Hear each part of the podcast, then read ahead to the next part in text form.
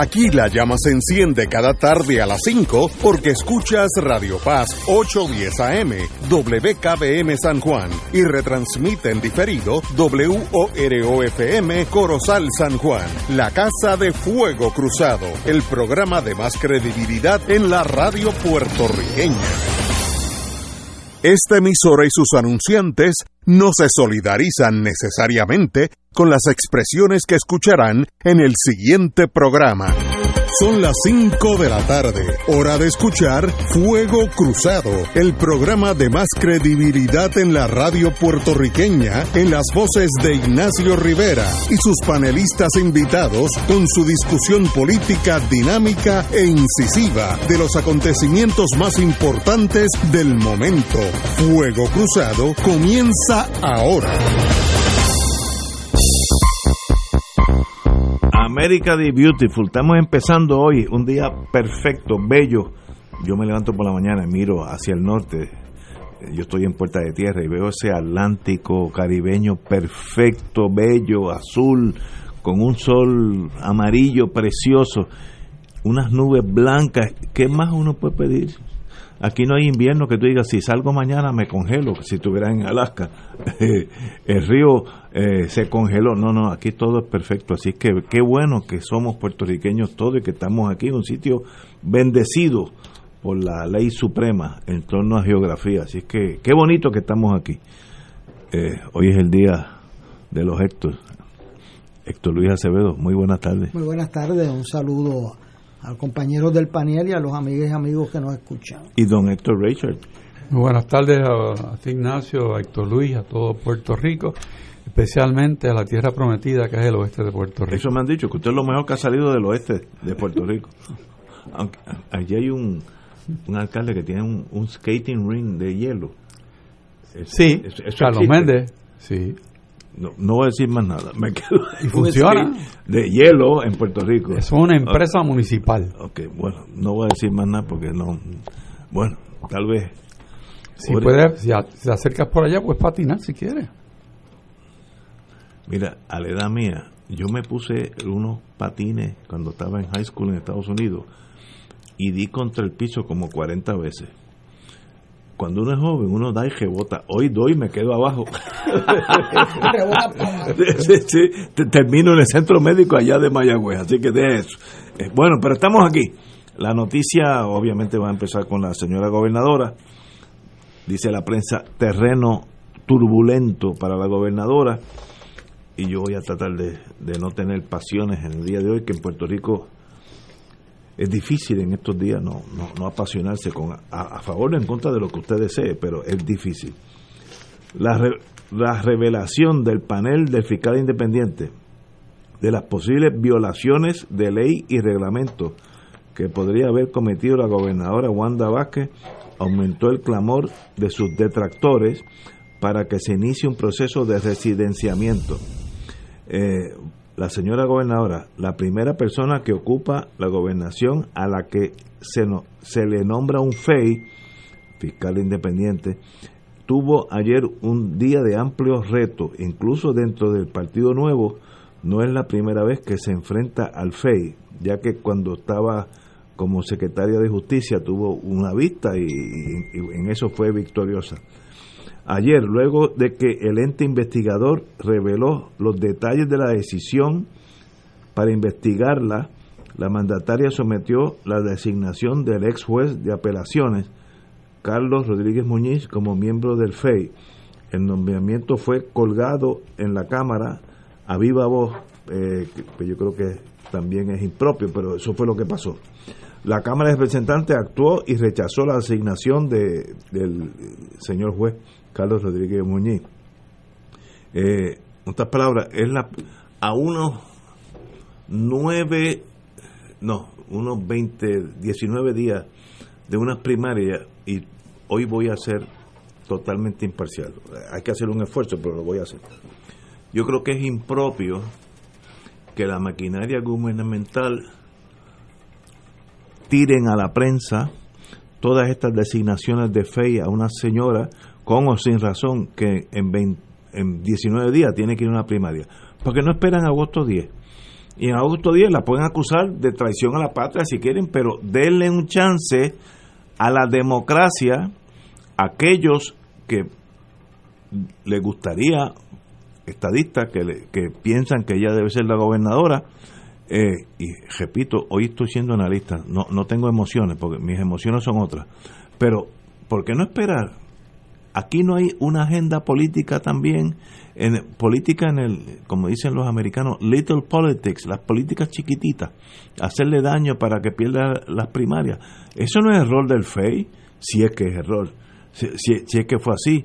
¿Y por qué no esperar? Yo sé que, mire, en el, en el, en el plano federal, hay por lo menos ya dos acusaciones que ya están listas y van a esperar que pase todo esto. Tal vez esperen que pasen las elecciones, no sé, eso es potestativo del fiscal federal. Pero si lo tiran ahora, aunque luego esa persona salga libre, le afecta sus elecciones. Y la democracia es para que aquellos que queramos que ella o él, en este caso Pierluisi o la gobernadora, sean los candidatos a la gobernación, vayan y voten sin este estigma, porque esto hace daño. Mi pregunta es, ¿de verdad el FEI tenía que hacer eso ayer o pudo esperar hasta agosto 10? Esa es mi única uh, caveat a este argumento.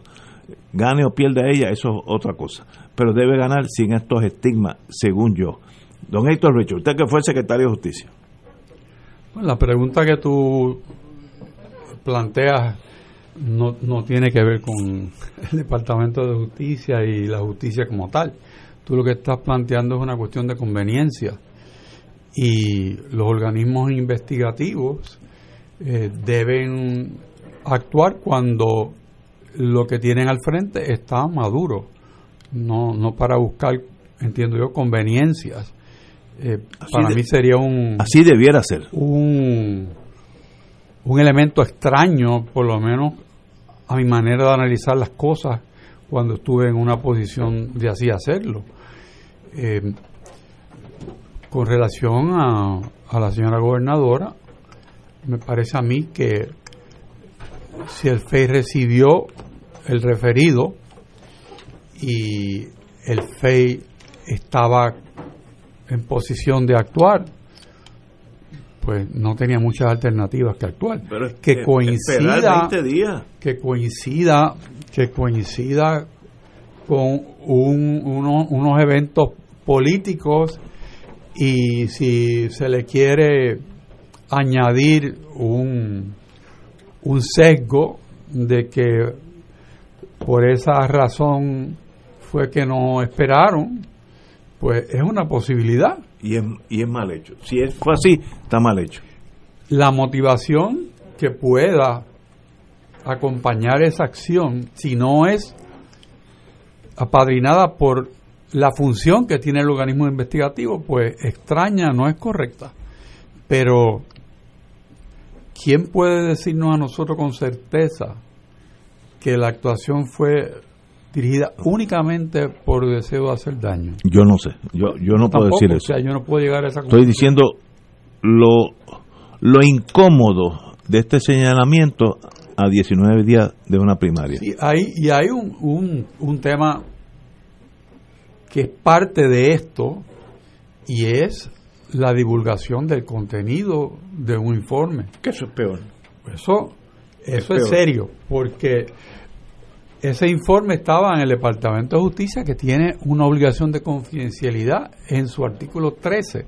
Y eso eso no camina solo. Y el FEI tiene una obligación de, de, confidencialidad en su artículo 14. O sea que, ¿de dónde salió eso?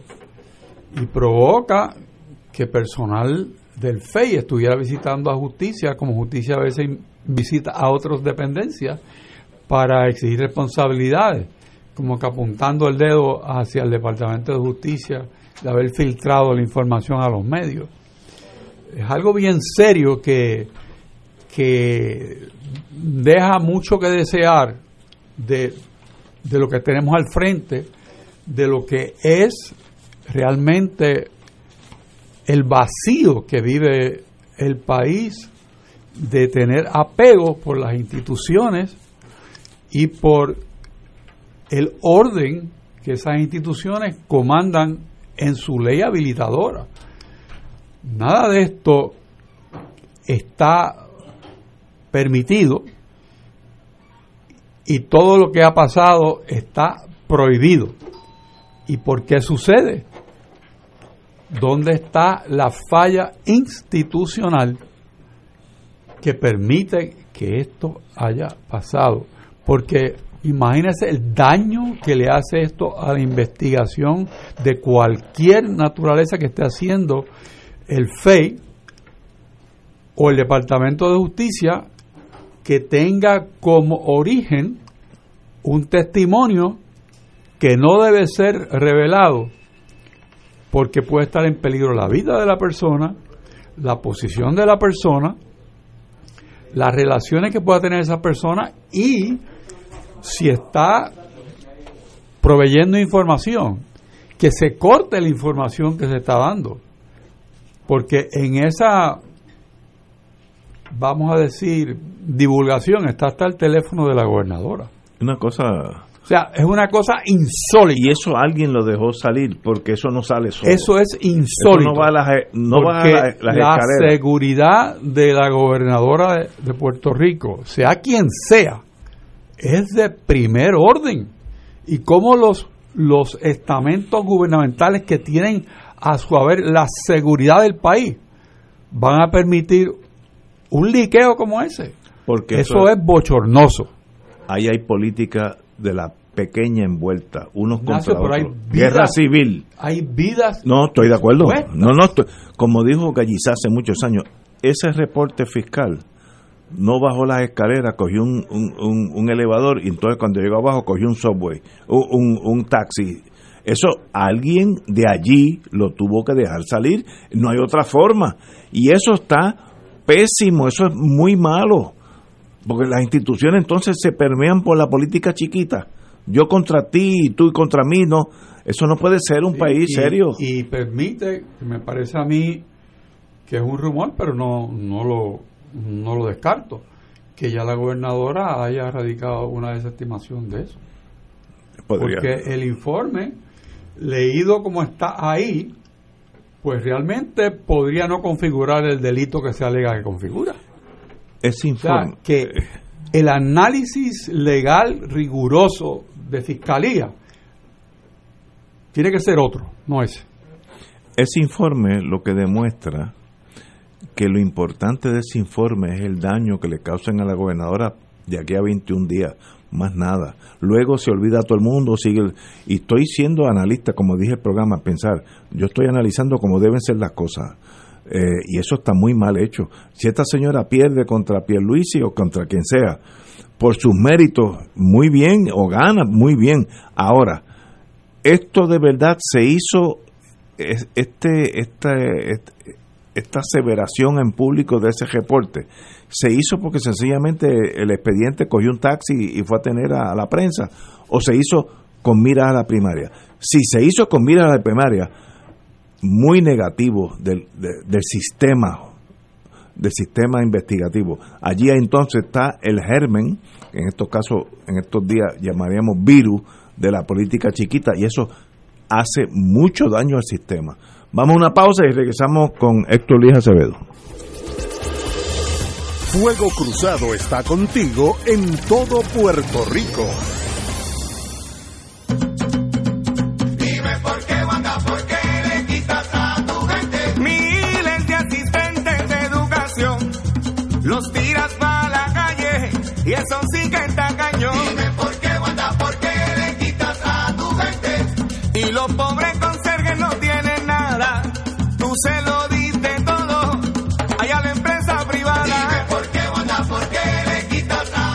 Anuncio por el Comité SPT, no autorizado por el candidato aspirante o partido alguno. Hoy más que nunca necesitamos ayudarnos los unos a los otros. Casa Centro Raquel es un centro de ayuda y guía para la mujer. Estamos abiertos de lunes a sábado de 9 de la mañana a 4 de la tarde. Para ti mujer, en este apremiante momento. Para más información, 787-998-3900. Estamos aquí para ti mujer. Fuego Cruzado, el programa de más credibilidad en la radio puertorriqueña, es ahora la tribuna abierta de análisis noticioso, con diversas perspectivas que exploran el trasfondo de lo que acontece a diario y cómo nos afecta. Escucha Ignacio Rivera y sus panelistas invitados de lunes a viernes en Fuego Cruzado en transmisión diferida a las 10 de la noche por Oro 92.5 FM. La diócesis de Mayagüez se prepara para celebrar jubilosa la ordenación de su nuevo obispo el primero de agosto, elegido recientemente por su santidad el Papa Francisco. El reverendo Padre Ángel Luis Ríos Matos lleva 35 años ejerciendo su ministerio con devoción dentro de la Iglesia Católica en distintas capacidades para la gloria de nuestro Creador y la Santísima Virgen. La asistencia presencial ha tenido que ser reducida al mínimo por la pandemia y la orden ejecutiva, así que te invitamos a que sintonices el sábado primero de agosto desde las 9 y 30 de la mañana la transmisión en directo por Radio Paz 810 AM y el Canal 13, el canal de la familia. La Sultana del Oeste está de fiesta. Y ahora continúa Fuego Cruzado.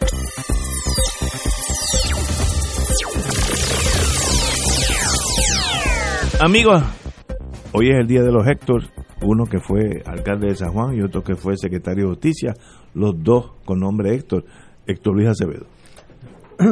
Yo respetuosamente difiero de Ignacio. Disiente. Eh, di- difiero en mejor español. Este, porque aquí la verdadera víctima no son ninguno de los funcionarios de gobierno. Aquí la verdadera víctima fue la gente que tuvo que esperar, Sí, eso es. pasando hambre, esperando que llegaran unos políticos para que distribuyeran los alimentos. Durmiendo en la acera. Y, y de eso a. Ignacio se lo olvidaron No. en su turno, fíjate, me sorprende eso. Eso deben ser los instintos de abogado. O sea, lo que esto revela, yo me leí las 74 páginas, me leí la resolución y después el comunicado, que es la primera vez que hacen, eh, es haciendo una cronología de las cuatro investigaciones eh, esto. Eh, el, el timing es malísimo para el país, pero el timing no lo escogió eh, nadie que no fuera los que hicieron los actos.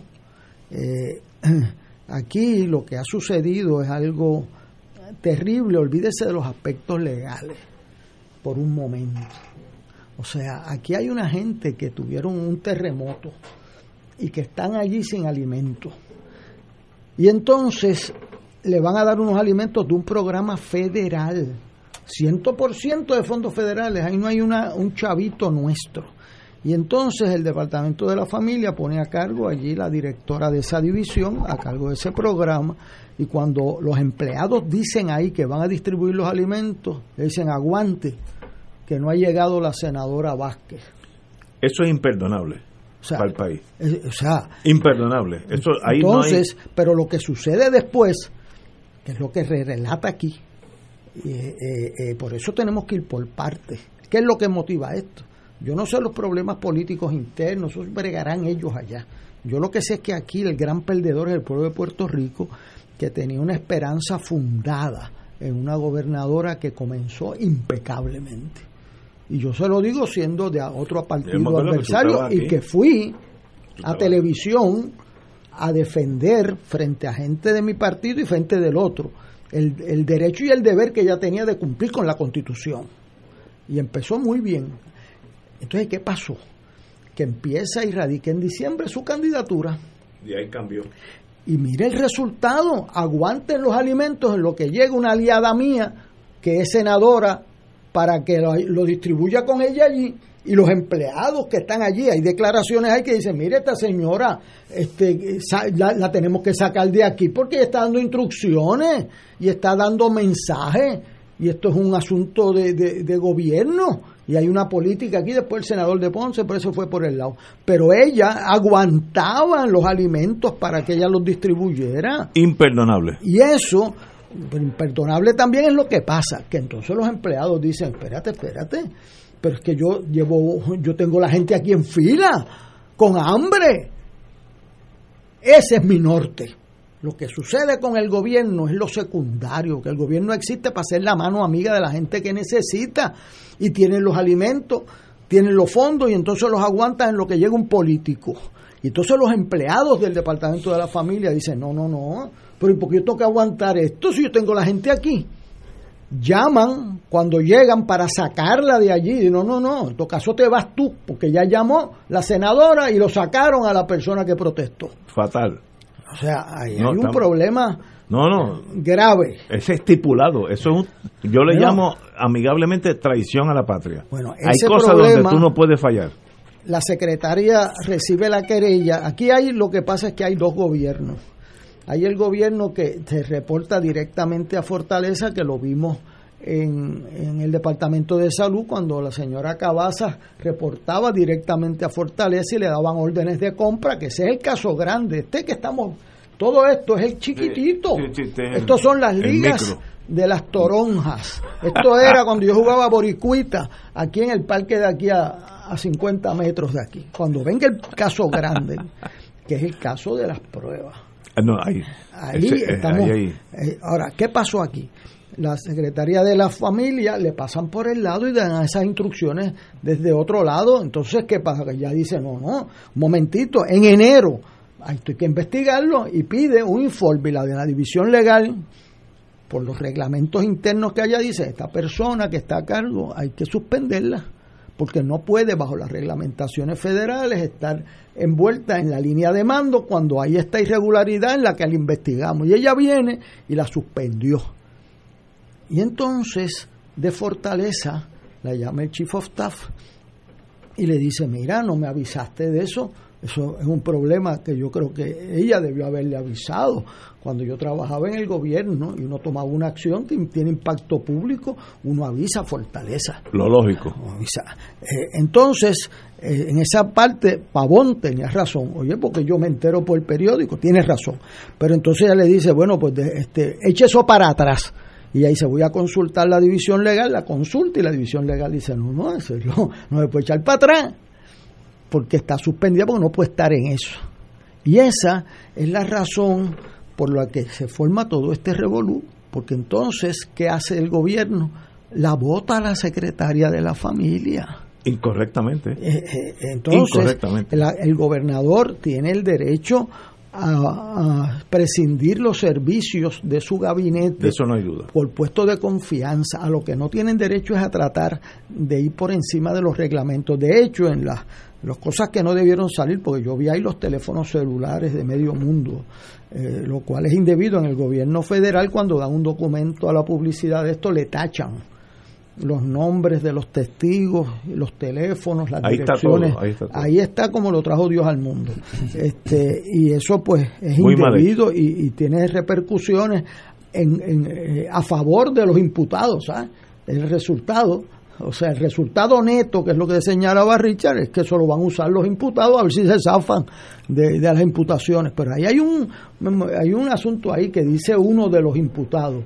No copies esto a nadie porque puedo estar obstruyendo una investigación. O sea, que él tenía conciencia plena De lo que estaba haciendo. de que tenía un delito en las manos. Este, y eso Ese es un Pavón asunto, que- sí, usted cree bien, fíjese, recuperó ahí la precisión. Aquí hay cuatro investigaciones. Le dieron 90 días, la ley del FEI tiene 90 días. Y se, es importante que el día en que van a someter el informe dentro de los términos que, que le dio el FEI al Departamento de Justicia, ese día votan a la secretaria ese mismo día. Cometen el error de no votarla sumariamente, sino que le dejan el día y ella cogió y filmó las 74 pase- páginas del informe una por una y lo mandaron. Y ese es el lío. Entonces, bendito la amiga de, de Héctor Richard y de, y de otros secretarios de justicia que tiene el récord en la historia de ser el secretario de justicia tres días. Este, ahora está imputada, le metieron en la última página una investigación por haber retenido ese informe. Yo quiero decir tres cosas. Primero, el Senado de Puerto Rico, igual que la Cámara, en su aspecto de confirmación, no pueden confirmar o denegar un nombramiento que no está sometido a su consideración Es constitucionalmente. El Rivera Chats vino y convocó, y entonces ci- cita su precedente errado como precedente, convocó para colgar unos jueces del apelativo. Según mi recuerdo, a la juez Orono, este, se autoconvocó sin estar sometidos los nombramientos a su consideración. Entonces ahora, cuando vino la secretaria de Justicia esta interina, que era la directora de División de Litigios Federales, anteriormente, él dice, y Johnny Méndez dicen que ellos se van a autoconvocar para colgarle el jueves antipasado. Y ella el lunes renunció, el martes renunció. Pero ellos no se podían autoconvocar porque la gobernadora tiene derecho a hacer nombramientos de receso y segundo que no le había sometido el nombramiento a ellos. La gobernadora se le olvidó en ese momento la constitución y decir que ellos no tenían derecho a hacer eso. ¿Qué pasó? Ayer eh, ella anunció que había nombrado en medio de esta situación de que la acusan a la gobernadora. Yo quiero decir que este, este cuatrenio, exactamente esta semana se cumple un año de que Ricardo Rosselló renunciara. Estamos a un año. Y un parece año. como si fuera una década. No, parece un 10, es verdad. O sea, y él tiene un FEI. En este cuatrenio tenemos dos gobernadores con un FEI. Eso es una cosa terrible. El prestigio de las instituciones es lo que distingue a los países. Nosotros estamos en un país muy lesionado en las instituciones. Por eso es una desgracia que la gobernadora haya declarado una candidatura que, mire, por estar buscando unos votos con un aliado ahí, mire el lío que tenemos. Por buscar unos votos con un aliado en el Senado, aprobó la ley electoral sin consenso a, menos de cuatro meses. O sea, eh, eh, hubiese sido posiblemente uno de los mejores gobernadores en la historia de Puerto Rico si se hubiese mantenido en su palabra original. Pero violó su palabra original de no correr, violó la de la Comisión Estatal de Elecciones y la ley electoral. Y ahora, en medio de todo esto, el FEI se apresura, y yo me imagino por qué razones. Porque cuando a ti te quieren eh, eludir tu jurisdicción reteniendo un informe, y de momento, fíjate que la impresión que tenían es que esas vacantes que le habían pedido que las cubrieran, no las quisieron cubrir, de momento hay un interés. Y ahora sale el presidente del Senado a impugnar un miembro del FEI. Ahora salió, yo vi el, el Twitter hoy, oye, y eso no estaba disponible. Mientras no estuviera este caso, no había ese problema. ¿Cómo es eso? Entonces, ¿qué pasa? El FEI en problemas de legitimidad. Esto va para el Tribunal Supremo ya mismo.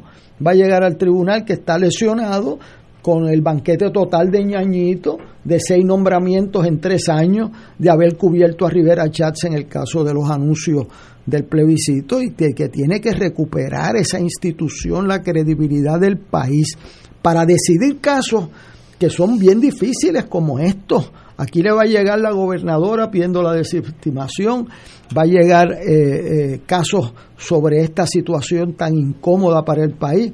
El timing es malísimo porque todo lo que sucede eh, en medio de los procesos primaristas tiene una sospecha, pero esto no empezó hace una semana. Y, y lo quien provoca todo esto es la situación eh, terrible del despido de la secretaria eh, El Hongo, y que ya la pudo haber despedido inmediatamente que surgió el problema con la mamá. Yo creía que iba a renunciar. Y yo y no dio. Ahora, aquí hay unas acusaciones eh, serias, especialmente para unos funcionarios. Yo tengo eh, que estudiar más el caso de la gobernadora por la razón de que ella tenía derecho a disponer de la secretaria de familia cuando ella quisiera, pero no, después que tú le haces imputaciones, es otra cosa. Es otra cosa. Este, y eso pues hay que verlo con más cuidado. Esto es una tragedia tras otra. Mientras esto sucede, están entrando a duplicar. Primera plana del New York Times, usted lo busca todo el día, en los 10 jurisdicciones que más casos están aumentando del COVID está Puerto Rico. El primero, tercero, cuarto, ahora apareció en el primero. ¿Por qué? Porque no han podido eh, eh, hacerle las pruebas en el aeropuerto ni en los hogares de ancianos. Y nosotros en este programa llevamos cuatro meses por reloj, cuatro meses, hablando de las pruebas en el aeropuerto, de las Los pruebas de los ancianos.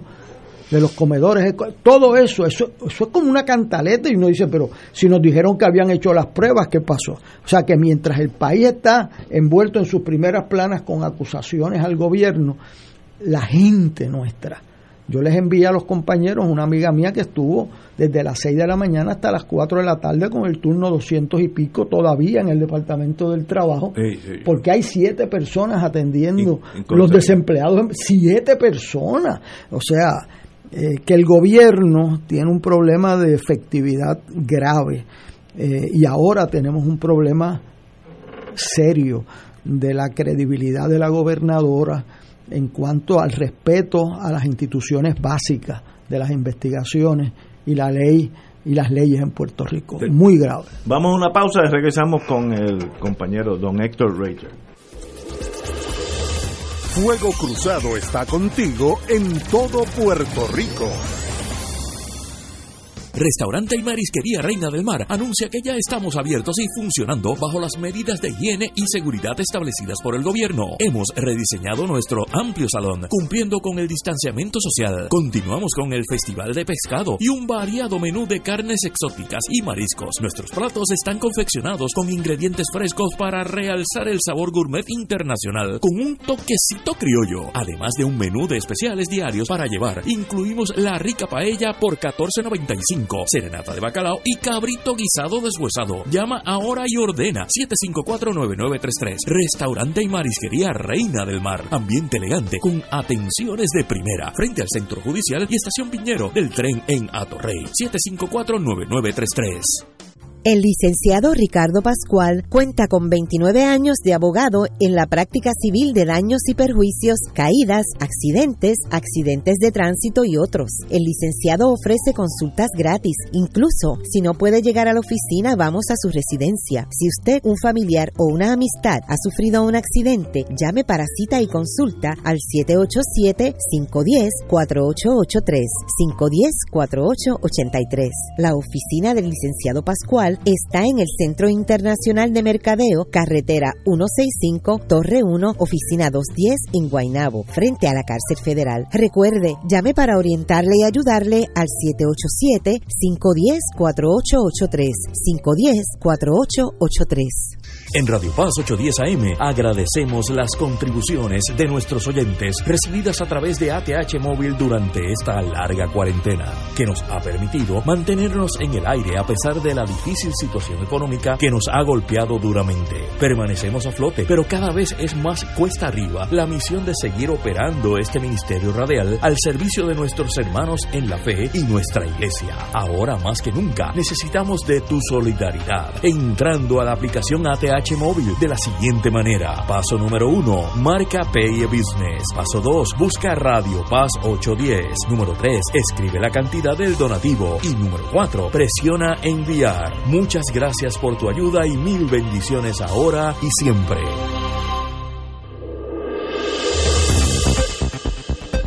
Y ahora continúa Fuego Cruzado.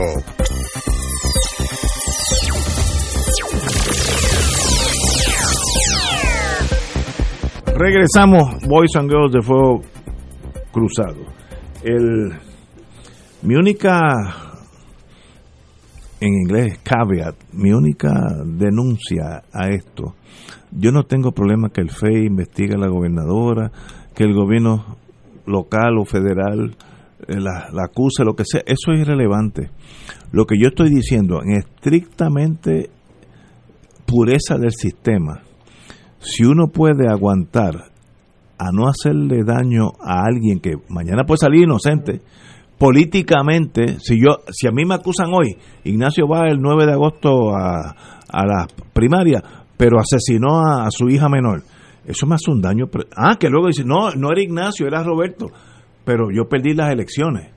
Yo no estoy diciendo que ella vaya a ganar contra Pierluisi, no estoy diciendo, estoy diciendo esto del FEI es estrictamente jurídico, que digo, ya estamos listos, vamos a echarlo para adelante, o es, ahora vamos a hacerle daño a la señora porque estamos con el otro bando, porque hay guerra civil en el Partido Nuevo, eso es obvio. Si se permeó de guerra civil, está mal hecho. Aunque mañana ella salga culpable de lo que sea, eso es otra cosa. Ese es mi único caveat. El análisis de Héctor Luis Acevedo es correcto. Si, analizamos hecho por hecho, correcto. Mi, mi única uh, caveat en inglés, eh, es cuidado con no meter la política chiquita en, la, en las primarias de guerra civil, que hay una guerra civil a los estilos Franco y los republicanos, eso es a pal- palo limpio, no con otro. Eso destruye el sistema.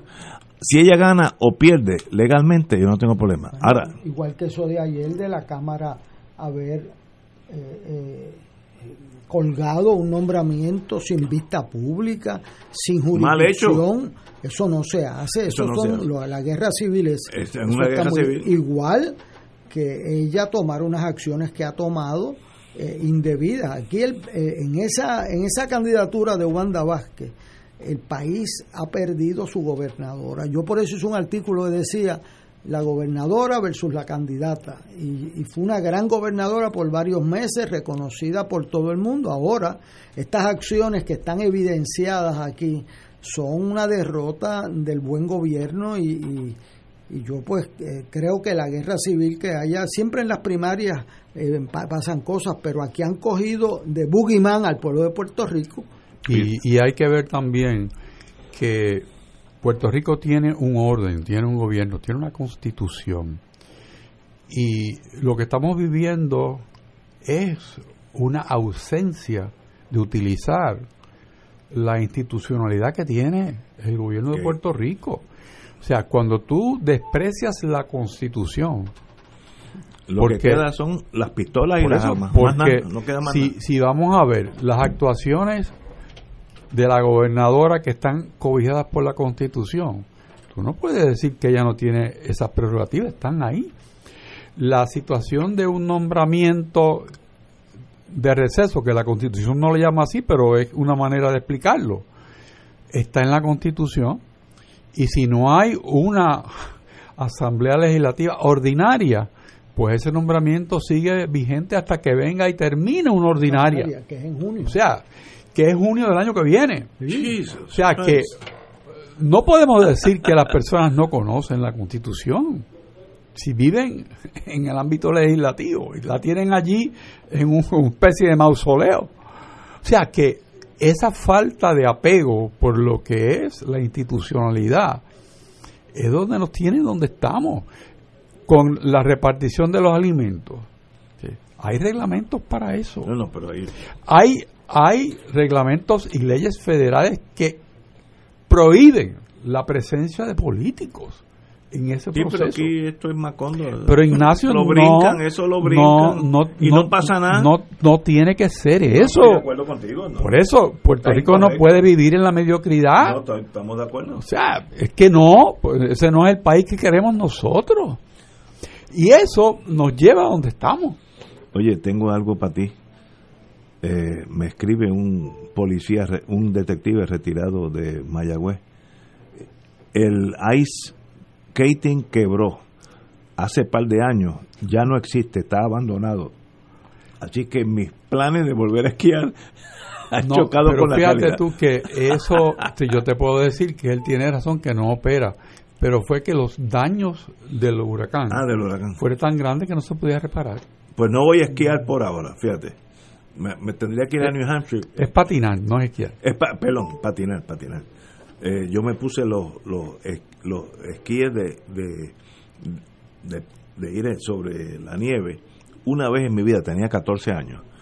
Y yo, como yo soy más o menos inteligente, mi cuerpo me dijo, no hagas eso que te vas a matar.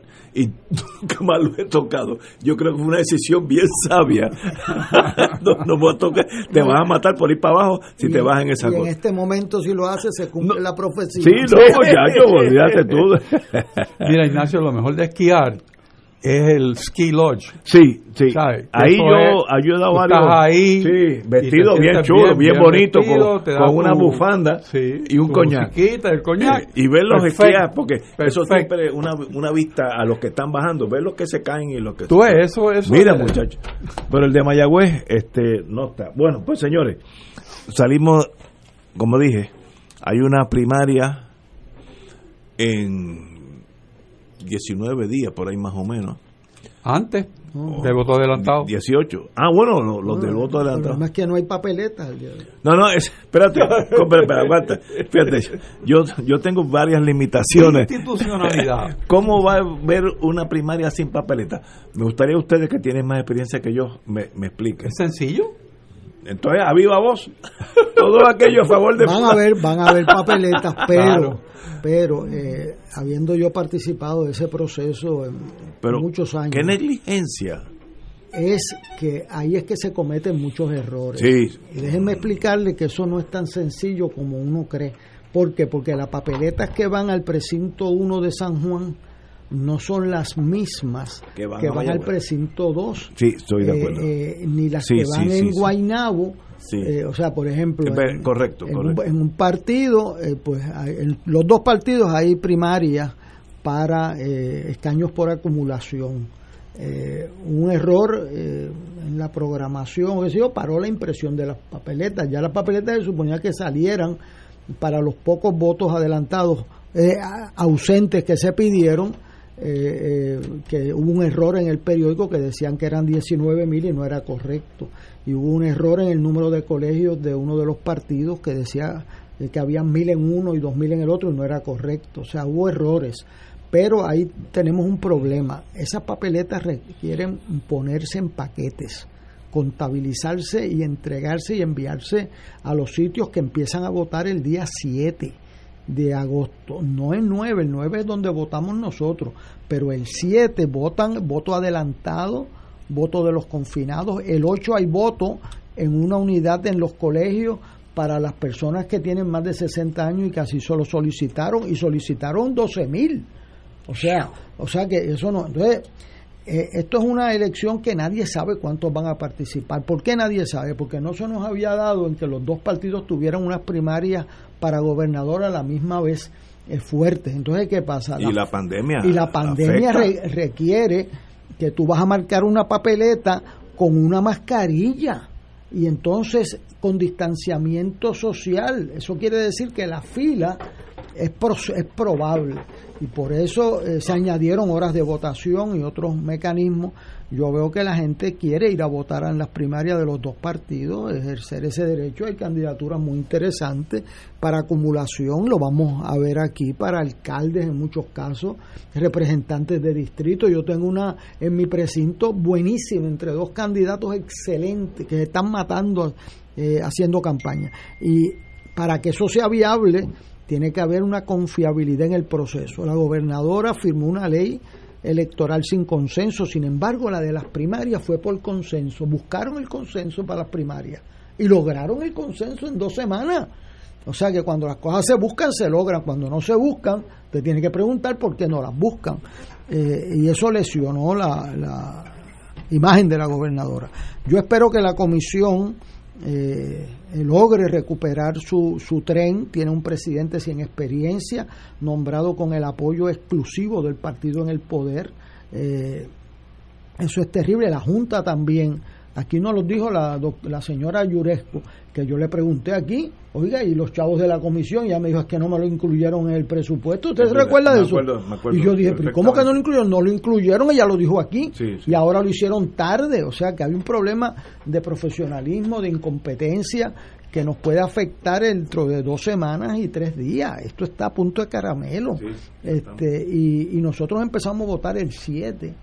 Eh, eh, Pero eh, para eso tendrán que ya las papeletas estar listas. no, y que son todas las papeletas. y que las male- la, la, la, cuestión máquinas. electrónica la puedan Las leer. puedan programar. Eso hay que programarla, eso no es así programar, loco. pero lo más importante son las papeletas, porque a la hora de los mameyes, como decimos en béisbol, usted las cuenta a mano, pero- porque hay papeletas, pero si era voto electrónico, como querían hacer, ahí sí que yo te digo que se nos lleva pateco. O sea, pero ahora pues van a ver las papeletas, van a tenerse que amanecer, van pero hay gente ahí que saben. El problema es que de los que más sabían, como Gautier, después de 40 años allí, pues lo sacan por cuestiones politiqueras.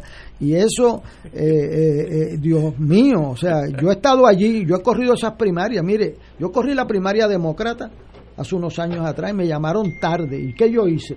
Yo llamé, búsquenme ahí a Nicolás Gautier y a Lolin Santiago. Los dos los senté le dije, ¿qué es lo que hay que hacer para sacar este lío que tenemos encima? Y los dos me dijeron, lo que hay que hacer es esto y esto y lo otro. Y, y lo hicimos y sacamos la primaria. Porque gente que saben, usted no se puede poner a improvisar en, en medio de un proceso electoral. Yo creo que van a haber las papeletas, pueden haber filas en las primarias. Por lo tanto, mi exhortación es que los que no somos muchachos vayamos tempranito y salgamos de eso rapidito, porque ya a las 10 de la mañana, a las 2 de la tarde, puede haber una fila que llegue fuera de la escuela. Esa es mi expectativa. Después... Y, eso ahuyentaría a mucha gente de no ir a votar. Eh, y eso, Por la pandemia, estoy hablando. Pero yo veo, igual que lo vi en Haití, igual que lo vi en Wisconsin, cuando un pueblo quiere votar, vota hace la fila, ¿sabes? Eh, eh, Pero yo le estoy exhortando a que planifique ese día, ir a votar temprano, para que usted asegure su voto y darle las gracias a los funcionarios de colegio, que nadie le da las gracias, que pasan allí las de Caín eh, a Puerto Rico. Oye, antes de ir a la pausa, que ya estamos un minuto tarde, pero el compañero Héctor Richard la pegó. Eh, la gobernadora solicita al FEI que se archive investigación en su contra. Tal lo que dijo hace media hora por la cuestión de, lo impropio que ha sido todo el sistema, usted la pegó. Usted no es el abogado en este caso. No, pero hay cosas que son obvias. Pero no, no se ha caído de lo alto de un olivo, como dicen en España. Bueno, excelente, la pegaste porque ahora mismo acaba de suceder. Tenemos que ir a una pausa y regresamos with Crossfire. Fuego Cruzado está contigo en todo Puerto Rico.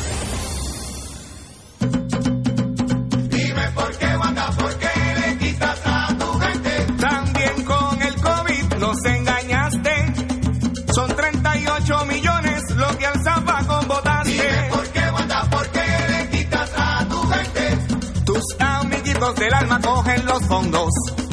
Y nuestra educación Anuncio pagado por el Comité SPT, no autorizado por el candidato aspirante o partido alguno. En Oro 92.5 FM, Radio Paz 810 y el Canal 13 estamos trabajando a tono con la emergencia que en estos momentos está viviendo Puerto Rico. Estamos ofreciendo nuestros servicios al máximo con el personal disponible según nos permitan las circunstancias. Si tiene un mensaje para ofrecer a sus asociados, clientes o personal, solo tiene que llamar al 787-349-7949. 787-552-0825 y nuestros empleados le comunicarán al personal de ventas para atender su necesidad. A nuestros clientes estén en comunicación con su ejecutivo o ejecutiva de ventas que continúan ofreciendo sus servicios como de costumbre. Recuerden los teléfonos 787-349-7949 y 787-552-0825. Los partidos tradicionales deciden quiénes serán sus candidatos y el programa de análisis noticioso con la perspectiva más certera del ambiente electoral nacional te trae su tradicional especial del día de primarias. Sintoniza Fuego Cruzado el 9 de agosto desde las 3 de la tarde y entérate primero que nadie de las tendencias en los colegios electorales y el resultado oficial de las votaciones. Únete a Radio Paz 810 AM y Canal 13, cadena oficial de Fuego Cruzado, el domingo 9 de agosto desde las 3 de la tarde para el especial del día de primarias. No puedes perderte de martes a viernes de 9 a 10 de la mañana por Radio Paz 810 AM, tu programa favorito. De todo un poco con Manolo Almeida y su grupo. Salud, motivación, cultura, farándula y más. ¡Estamos vivos!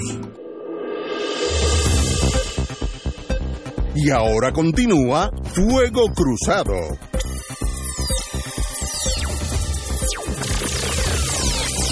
A las 6 de la tarde tenemos una visitante, eh, ahorita la indicaré, que está es miembro del Partido Popular y está corriendo para eh, en la Cámara por acumulación, ya mismo estará con nosotros. Y vuelvo y hago este reclamo. Cualquier persona, bona fide, y subrayo bona fide, que esté ya, sea candidato a cualquier de los partidos, no importa cuál sea, eh, tiene tiempo igual en este programa. Se comunican con la estación o conmigo y, y, buscamos un espacio para que todo el mundo que desee exponga por qué debe ser eh, beneficiado con nuestro voto. No importa desde la extrema izquierda hasta la derecha extrema. Eh, aquí tienen tiempo igual.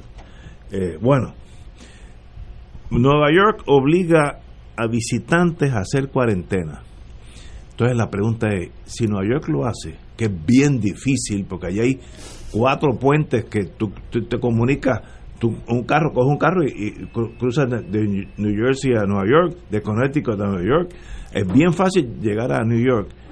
Si, si el, el gobernador Cuomo, que yo creo que ha sido de los mejores gobernadores en mucho tiempo en Nueva York, puede hacer eso porque aquí no se puede donde está centralizado en el aeropuerto porque es el único puente que tenemos es el aeropuerto. Aquí es más fácil. ¿por qué no se hace aquí y el gobernador lo hace? esa es mi única mi única pregunta ¿por qué en Nueva York puede obligar a los visitantes a hacer cuarentena si usted ah, llega a Nueva York y no tiene el certificado que está negativo, se tiene que quedar 14 días donde usted escoja, pero, pero fuera de contacto con la, los neoyorquinos. ¿Y nosotros? ¿Qué nos pasa a nosotros? ¿Y qué, qué inacción? ¿Qué, iba a decir despelote, pero qué, no lo voy a decir. ¿Qué clase Ya lo de- dijiste. No, no, no, no lo he dicho, lo iba a decir. ¿Qué caos en el aeropuerto? Donde el jefe de la Guardia Nacional dice, le vamos a tomar pruebas a aquellos que representen síntomas. Señores, a eso no lo necesitan, eso ya los tienen. Pues, Tomen las pruebas a los que no aparenten tener. Yo no entiendo esta cosa, Héctor Luis. Bueno, si Ignacio no lo entiende, ¿quién la va a entender?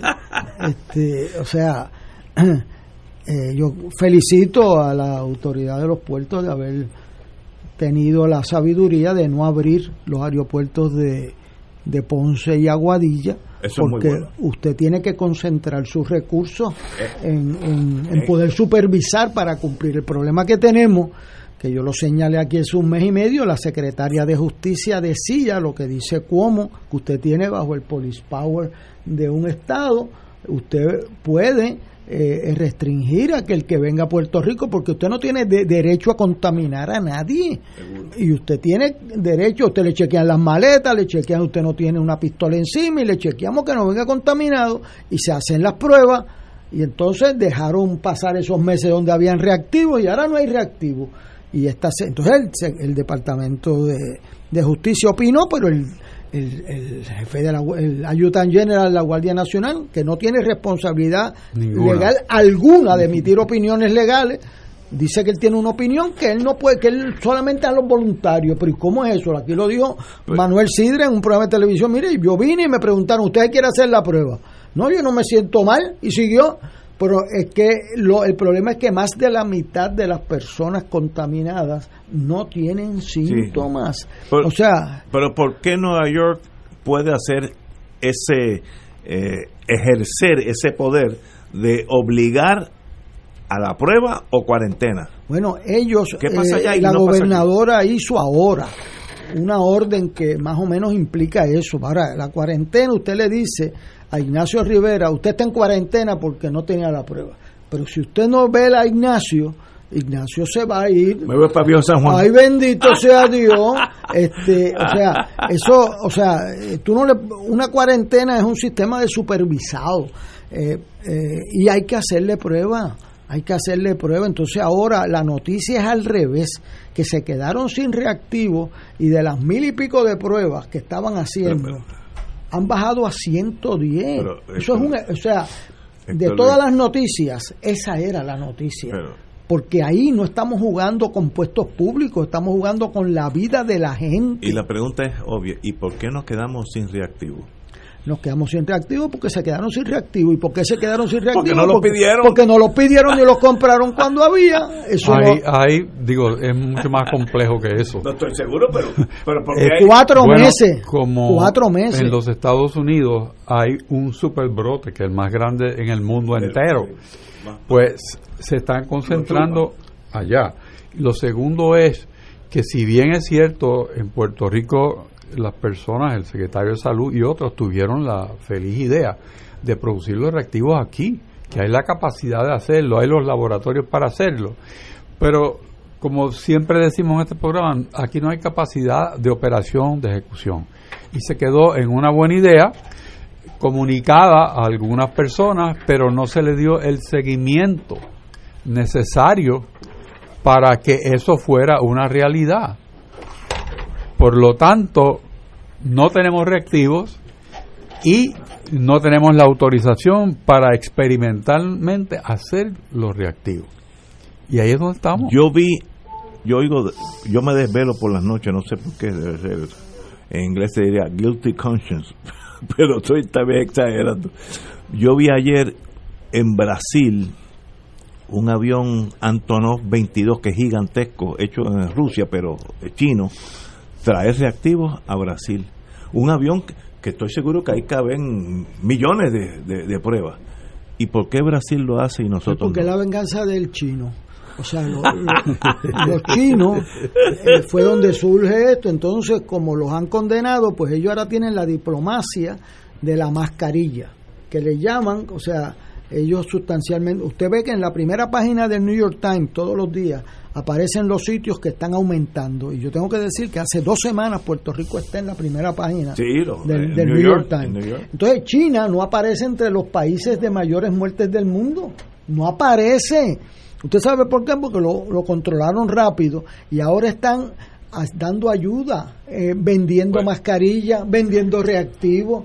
Ahora, esa es la ayuda exterior de la diplomacia china, ¿verdad? Que es la ironía. Pues yo vi ese avión Antonov 22 gigantesco, como un 747 americano, llegar a, a Brasil con pruebas de eso. Pero hay un y nosotros no elemento- podemos pedir algo de eso. Pero Ignacio, es que hay un. El, el personaje preferido tuyo se ha dedicado a castigar a No me- China. No me diga eso que me da Y, cosas, me da y por ejemplo, la, la oficina consular de China en Texas la cerraron en represalia No, por los últimos castigos Sí, sí, que tu amigo le ha hecho a China.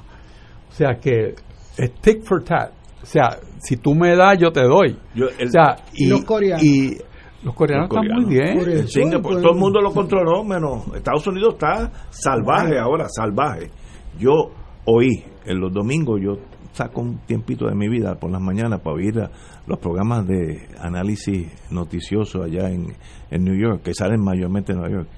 Y yo vi al presidente de los Estados Unidos decir que no hay país que ha manejado el coronavirus mejor que Estados Unidos. Y no puedo manejar eso, ¿sabes? No, no, es, es una mentira tan gigantesca y que las, las pruebas, Estados Unidos está haciendo más pruebas per cápita que ningún país del mundo, que es mentira también.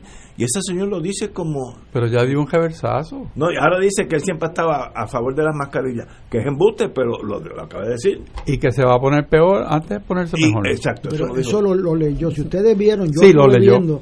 O sea, alguien le dijo ahí. Léete. mire, un, un libreto. Léete eso como si fuera que tu mamá te lo mandó a hacer en la escuela, ¿sabes? No te puedes levantar la vista. Y el tipo leyó eso. Tan pronto se levantó, dijo, nosotros somos los sitios que menos muertes tienen. Es Embuste uno. embuste. El que estamos haciendo más pruebas, embuste, Embuste, dos. O sea, sí, eso sí. era una- un embuste detrás de otro. Lo que un- pasa ahí, hay una cosa que llamó el profesor Nie de Harvard, que se llama la paradoja de la abundancia. Y eso es una desgracia, pero es cierto. Cuando tú tienes una persona que dice 20 mentiras, tú no te recuerdas de la segunda. Sí, sí, sí. Eh, o sea, este señor dice todas las semanas 20 mentiras y tú no te recuerdas por dónde fue que empezó. Ya tú le perdonaste 16 y te acuerdas de las últimas cuatro.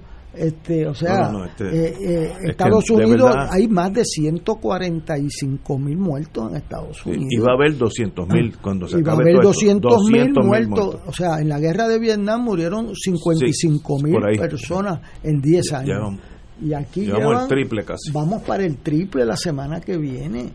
Por, y entonces lo, lo doloroso es que el liderato cuenta.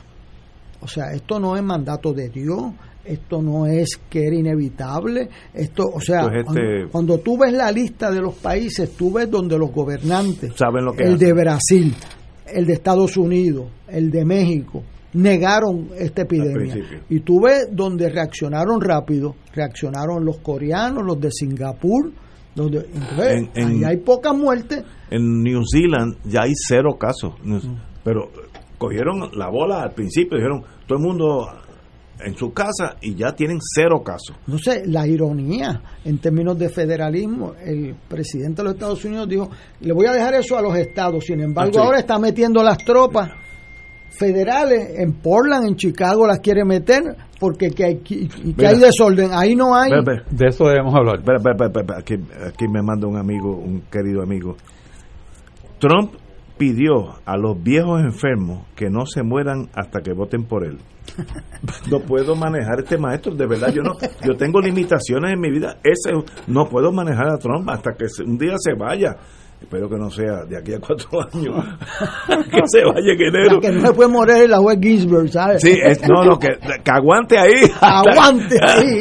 Señores, tenemos que ir a una pausa y regresamos con una distinguida invitada que ya está aquí con nosotros. Vamos a una pausa, amigos. Fuego Cruzado está contigo en todo Puerto Rico. Aquí la llama se enciende cada tarde a las 5 porque escuchas Radio Paz 810 AM, WKBM San Juan y retransmite en diferido WOROFM Corozal San Juan, la Casa de Fuego Cruzado, el programa de más credibilidad en la radio puertorriqueña.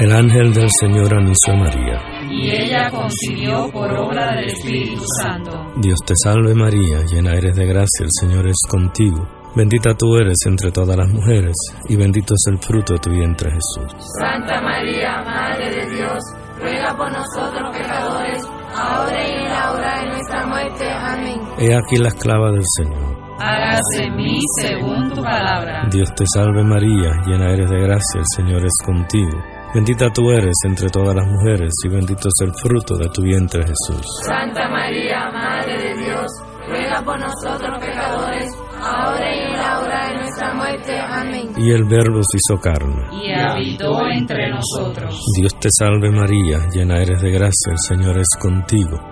Bendita tú eres entre todas las mujeres, y bendito es el fruto de tu vientre Jesús. Santa María, Madre de Dios, ruega por nosotros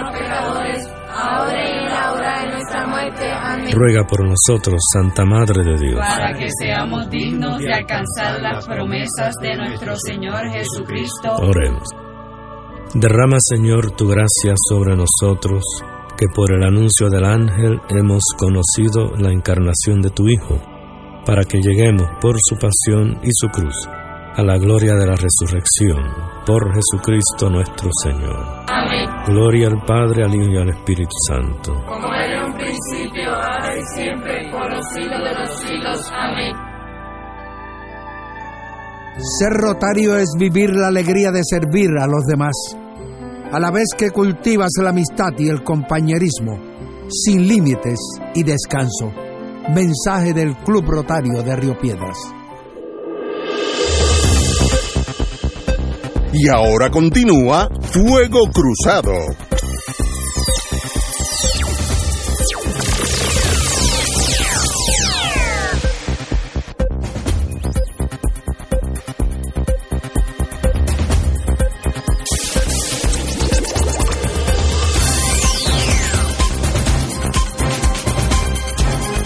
Regresamos, amigos y amigas. Un minuto de calma y de elegancia y fineza puede salvar una vida, mayormente la mía en estos casos. Tenemos con nosotros, nos, nos honramos con tener la presencia de la señora Keilis Méndez Torres, eh, joven, está es candidata a la Cámara de Representantes del Partido Popular por acumulación. Eh, muy buenas tardes, co- compañera. Buenas tardes. Bienvenida. Muchas gracias. ¿Qué hace que un ser humano normal, inteligente, joven, quiera entrar por ese túnel sin salida que se llama la política? Para mí es un misterio de cualquier partido. Kelis, ¿qué te inclina a entrar a la política? Esa ciénaga emocional. Pues esta ciénaga emocional, pues viene, si le damos un poquito para atrás al tiempo, pues yo soy una camullana, nacida y criada en Camuy, Puerto Rico, hija de una maestra de escuela y de un director de escuela, estudié en la UPI. Muy bien. Eh, empiezo mi grado, mi estudios graduados en la Universidad de Puerto Rico y en ciencias médicas. Soy de las que trabajamos por el día y por la noche estudiábamos. Viajaba de Camuy a Bayamón todos los días. Es larguísimo. Salir a las 10 de la noche de, de recinto de ciencias médicas para el otro para ir a Camuy al otro día estar a las 8 de la mañana de nuevo en Bayamón. No es cáscara de coco, pero Durísimo. pero se, se pudo y se hizo. Tenía una niña pequeña, mi mamá me ayudaba mucho a cuidarla. Entonces, por las vueltas que da la vida, me ofrecen un trabajo en una pyme en el área de materiales de construcción. Y entonces empiezo, mi primer trabajo fue en área de materiales de construcción. Empiezo con las empresas Mazo, cuando las empresas Mazo tenían las plazas Mazo, que eran las ferreterías más grandes que tenía el país. Trabajé corriendo todas las tiendas Mazo en Puerto Rico. Empiezo a ver cómo es que funcionan las pymes, cómo se desarrollan y bien lo importante que son en nuestra economía y toda mi vida hasta el día de hoy he trabajado en diferentes pymes, todas en el área de construcción y actualmente dirijo una manufacturera de gabinetes que está en Toa Baja. Qué lindo.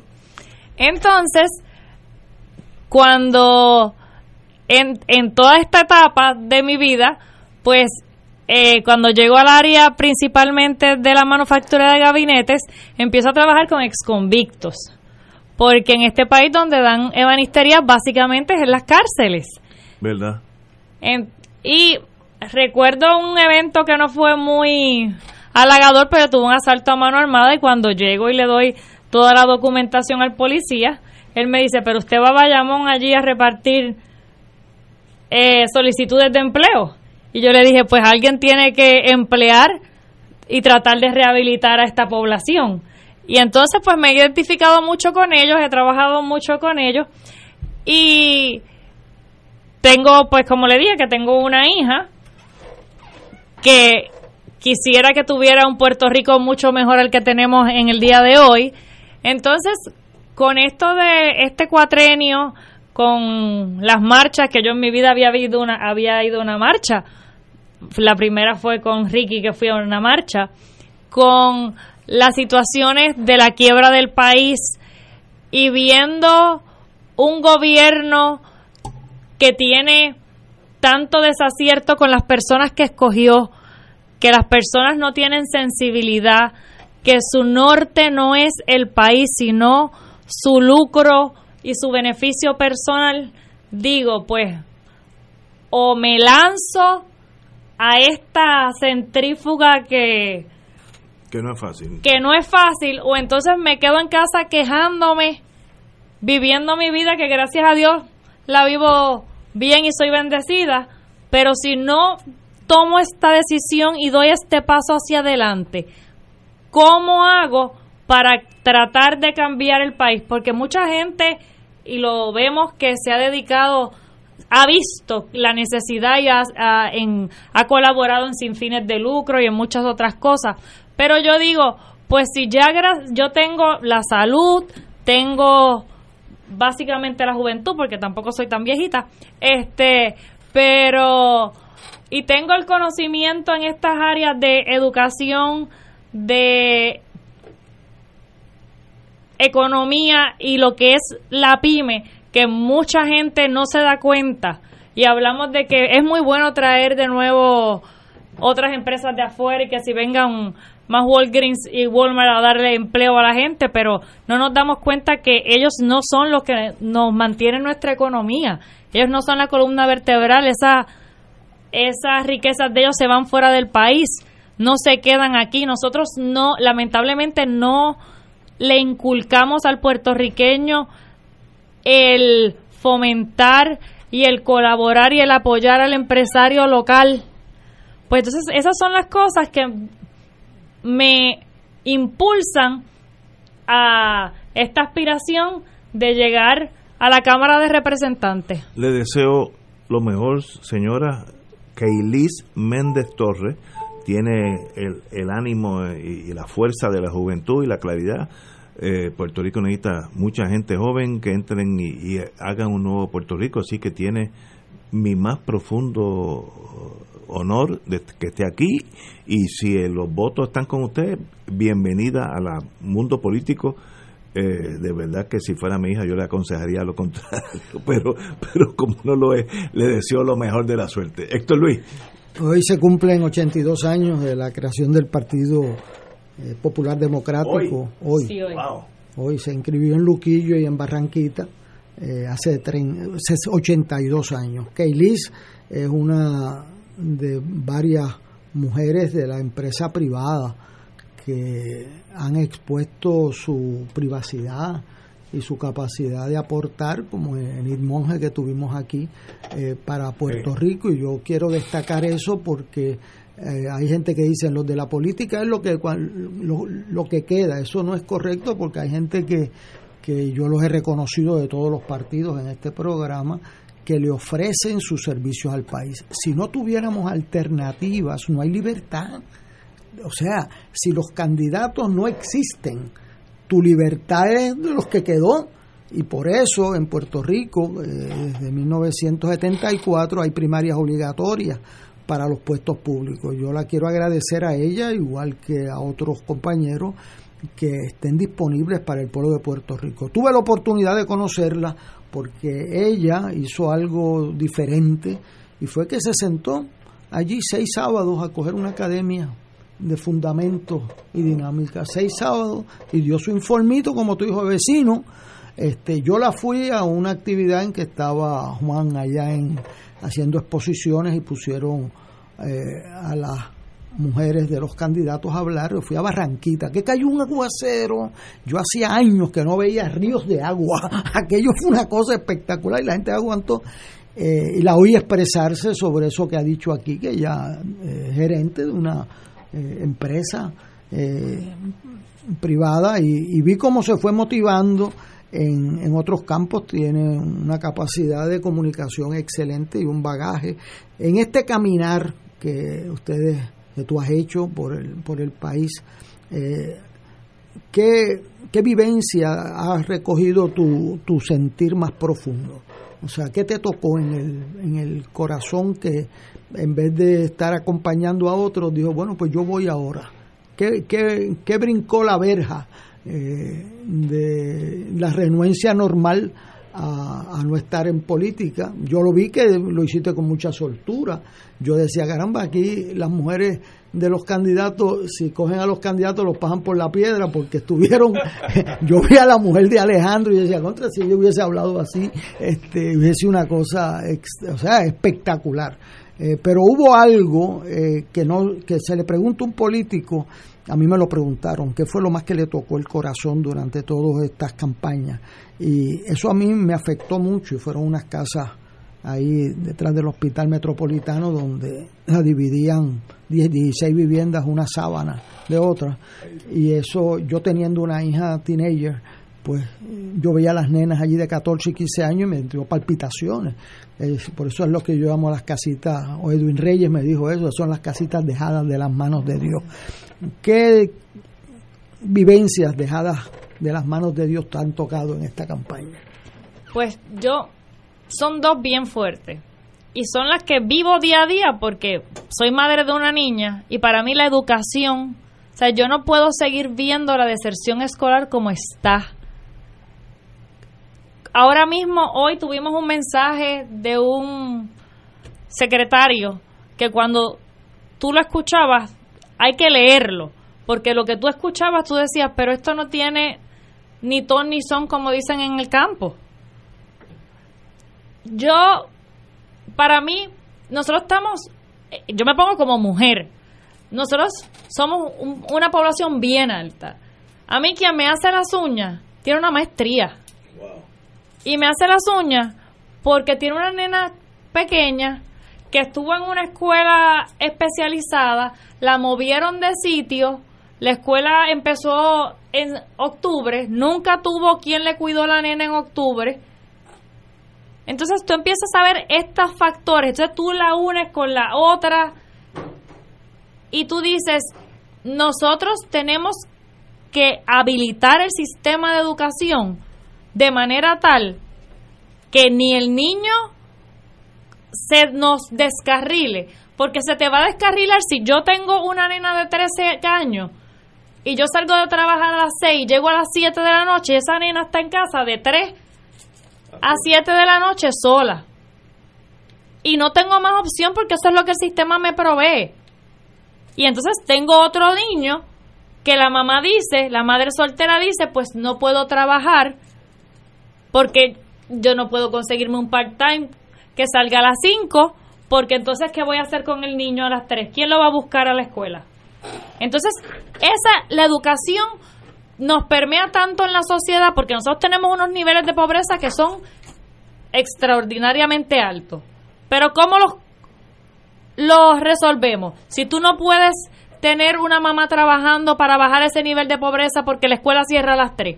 ¿Por qué no tenemos un sistema de educación, yo que estudié currículo, un sistema de educación que sea con un currículo más amplio, que no sean las mismas clases de español, matemática, inglés, ciencia estudios sociales de hace 50 años con el mismo léete el libro y embotéllatelo. Entonces, hoy me vienen a decir a mí, no, vamos a empezar con un sistema híbrido, con que cada escuela se va a temperar a las circunstancias. Pero si eso sabemos que no ha funcionado y mira, llegamos a hoy y cerramos el 16 de marzo y no pasó nada. O sea, tú necesitas un sistema de educación que funcione, que le funcione a todo el país, porque es un sistema de educación que sabemos que tiene un presupuesto gigantesco, que no me pueden decir a mí que el problema es de dinero, el problema es que el dinero no le llega a quien le tiene que llegar, que es al estudiante, que es al maestro para que pueda esa enseñanza transmitirla. Pero si seguimos como vamos, lo que tenemos son desertores escolares y lamentablemente esos desertores escolares sabemos que terminan en el mundo de las drogas. Compañero don Héctor Richard. Yo le felicito por hacerse disponible el servicio público en Puerto Rico y en todo el mundo es algo muy importante y no es un empleo de último recurso, no lo es. Eh, no todo el mundo es igual y no podemos decir que todos los políticos son X, Y o Y. Eh, hay que hacer, hacerle justicia a las personas que tienen una vocación de servirnos a todos nosotros. Eso es bien importante y nuestra sociedad tiene que volver a darle valor e importancia a los que se dedican a servirle al pueblo sin consideraciones de mejoramiento económico personal. Yo creo que esa, esa vocación tiene que volver a florecer en este país y que las personas que se dediquen a la política sean las mejores personas, no el último que se quedó sin empleo y busca un amigo político que lo acomode. No, esa no. Es el mejor talento al servicio del país. Así que yo les felicito. Gracias. Y algo bien rapidito que se me quedó, que era la segunda cosa, y son los pensionados. Lamentablemente cuando se creó el sistema de pensiones, pues sabíamos que no era funcional.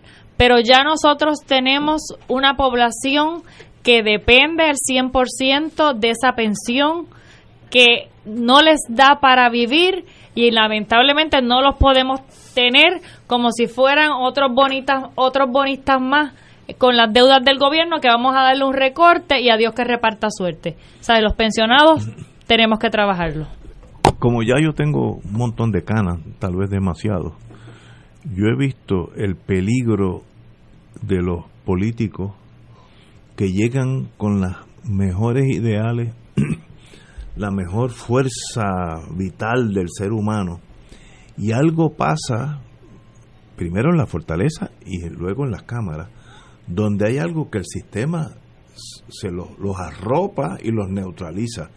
No voy a decir nombre ahora, ahora mismo, en la Cámara de Representantes y, el Senado y la Fortaleza, eh, estoy siendo injusto de Fortaleza porque solamente hay una persona, pero Cámara de Representantes y Senado, hay, yo conozco gente que llegaron con la mejor idea, la mejor de los dos, tres partidos, lo que sea, y algo pasa que ese ese establishment se lo traga.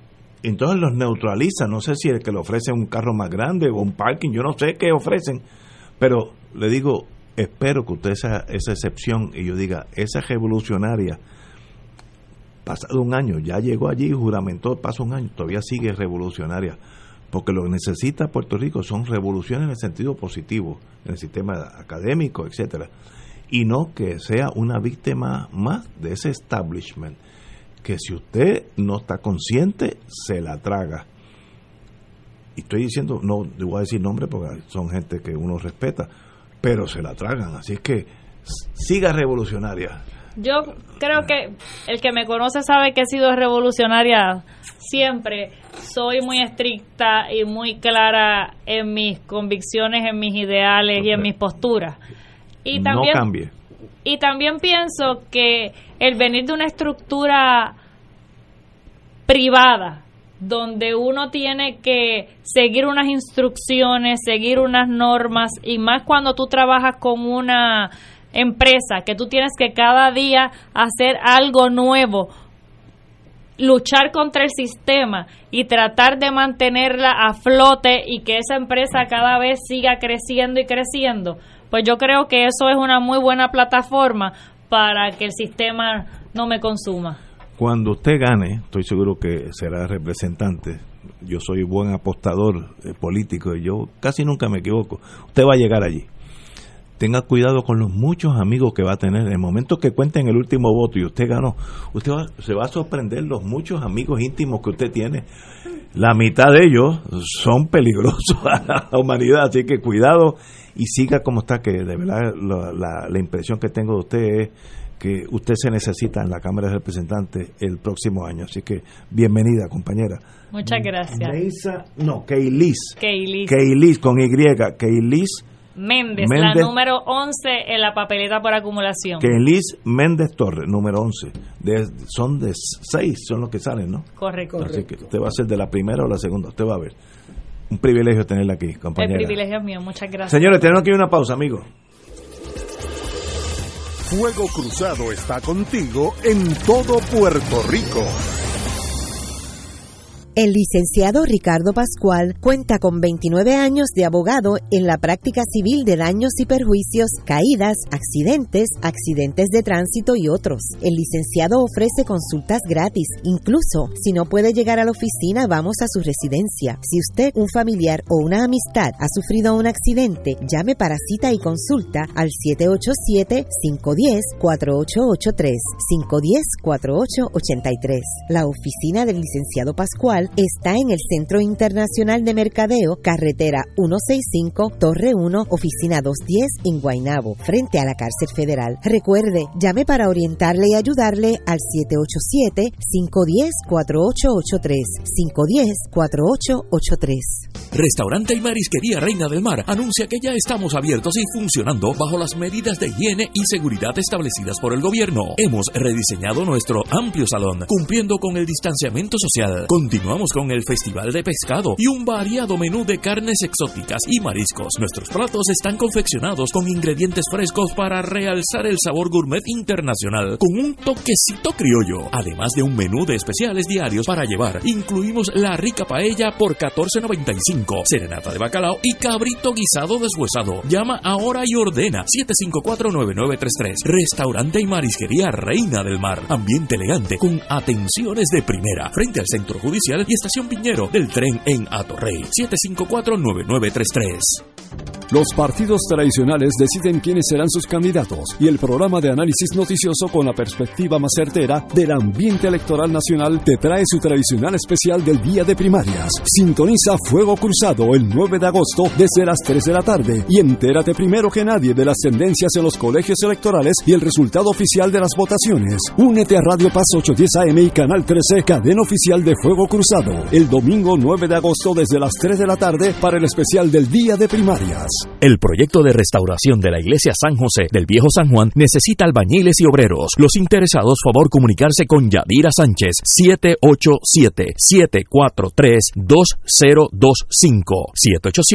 787-743-2025.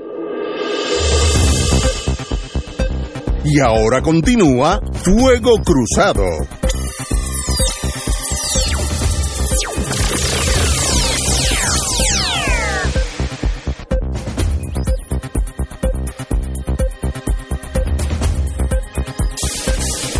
Tengo una pregunta desde ayer y me la han acabado de hacer ahora nuevamente. Por tanto, como tenemos aquí un experto en la ley electoral, me dicen que el una persona no puede cambiar de partido, eh, esa tiene un, tu nombre, no, no lo tengo ahora aquí, de votar por uno y votar por el otro, que se anula. ¿De qué están hablando estos señores Bueno. que tienen esa preocupación? Eh, aquí las primarias Eh, déjame dar un poquito de trasfondo porque es muy interesante. Sí, sí, en, no, no, en California eh, se le permitía a una persona votar en las primarias de los dos partidos. La ley de California. Eso se impugnó por los dos partidos. De hecho, el Warren ganó las primarias republicanas y las demócratas en el 48, ¿sabes? Este, porque la ley lo permitía y le exigía a los partidos. Esa, esa disposición se invalidó en el año 2000 en el caso de California Democratic Party versus Jones. Y en Puerto Rico las primarias son cerradas, en el sentido que son cerradas a los afiliados de ese partido. O sea, yo no puedo ir a la primaria del PNP Pues y ciertamente no puede ir a las dos. Eh, por eso las hicimos el mismo día, para que usted no tenga un periodo de tiempo que diga que cambió por la mañana para por la tarde. ¿tú sabes? Usted tiene que seleccionar eh, qué primarias va a participar. El Partido Independentista nunca ha celebrado primarias, yo creo que eso les afectó negativamente eh, en su desarrollo, pero cada cual pues corre su negocio, ¿verdad? Este, o su partido. El PNP y el Partido Popular han tenido primarias de medio millón de, de participantes. Eh, y aquí en Puerto Rico las primarias presidenciales de, de, de Kennedy y Carter tuvieron un millón de participantes casi. O sea, el puertorriqueño va a participar y yo creo que en estas primarias, salvo el asunto del, del virus, y con yo creo que por encima del asunto del virus vamos a tener una participación más alta que en la anterior, porque están los de gobernador y hay mucho interés, pero hay esa esa renuencia. Uno, usted tiene que, o el ciudadano, los dos partidos permiten que usted se afilie allí en el momento de y voto por uno. y, y vota por uno. En, en otro sitio usted tiene que pertenecer al registro de las primarias. O sea, Veo. lo hacen un mejante. O sea, para que Así usted que ya no- está, ya Pero está. en Puerto Rico le permiten a usted de- decidir en qué primaria usted quiere y los allí firma si es necesario una hoja de afiliación, si no al llenar la papeleta se entiende que es una hoja de, de afiliación. Pero usted tiene que ir a un piso en la escuela, eh, tiene que determinar si va a la primaria del PNP o va a la del Partido Popular. Y eso lo, lo tiene que, que determinar. Tanto el PNP como el Partido Popular postulan seis candidatos para el Senado por acumulación y, y seis candidatos para representantes por acumulación. Eso es importante porque en las elecciones, y eso se perdieron decenas de miles de votos, en las elecciones usted solamente puede votar por uno, Es- para el Senado por acumulación y para la Cámara por acumulación. Y como no se instruyó la gente, Casi nadie sabe eso. entonces empezaron Aún a hoy, votar. por seis. eh, Empezaron a votar por tres, por cuatro, por cinco y por seis y perdieron decenas de miles, de no no cien. Puede votar por uno nada más. Eso es en las elecciones. El, el En las domingo primarias, vota- puede votar por seis. Ok, fíjate que eso confunde. Claro, porque cambias la norma y si no la explicas y explicas la razón, es parte de la educación que hay que hacer. En esta, lo que estamos envueltos en, 15 en 17 días, es que si usted es PNP, usted va a votar allí por un candidato para gobernador, puede tener un candidato para alcalde en San Juan, que tuvimos aquí a Palomo, en esta silla donde yo Sí, estoy. sí, Eh, sí. Está también Romero. En el Partido Popular no hay primarias para alcalde. En los dos partidos hay primarias para el Senado por acumulación y para la Cámara por acumulación. Y tiene derecho a escoger seis En las primarias. en las primarias. En las elecciones En las elecciones, uno, vamos a. En las elecciones solamente uno. Uno. Eh. Pero esto en las primarias son seis. Seis para la Cámara y seis para el Senado. O sea que usted tiene derecho, por ejemplo, en el Partido Popular, a escoger uno para gobernador. Dos para el senador por distrito en San Juan. Seis para la Cámara y seis para el Senado, ya tienes 15. Y si hay un representante por distrito, que yo en mi precinto tengo dos excelentes candidatos, Manuel Calderón y Mariana García Benítez, los dos, pues entonces tiene 16. Eh, o sea, Wow, o sea que por, por eso yo estoy recomendando que vayan temprano porque con, con este proceso de cotejo, de la distanciamiento, eh, puede haber alguna fila a, las 10 de la mañana, a las 3 de la tarde. Eh, en el PNP tienen candidaturas para alcalde, para senador por acumulación, para representante por acumulación y normalmente en algunos tienen para representante de distrito. O sea que tiene ahí 12 gobernador, dos de distrito son 13, para 14 marcas que tienes que hacer. Si un ciudadano como yo va y vota, vamos a decir, en el caso mío, pues voto PNP, gobernador o Pierluisi o la señora gobernadora. Eso es fácil. Pero para los otros, pongo una cruz debajo del símbolo de la palma.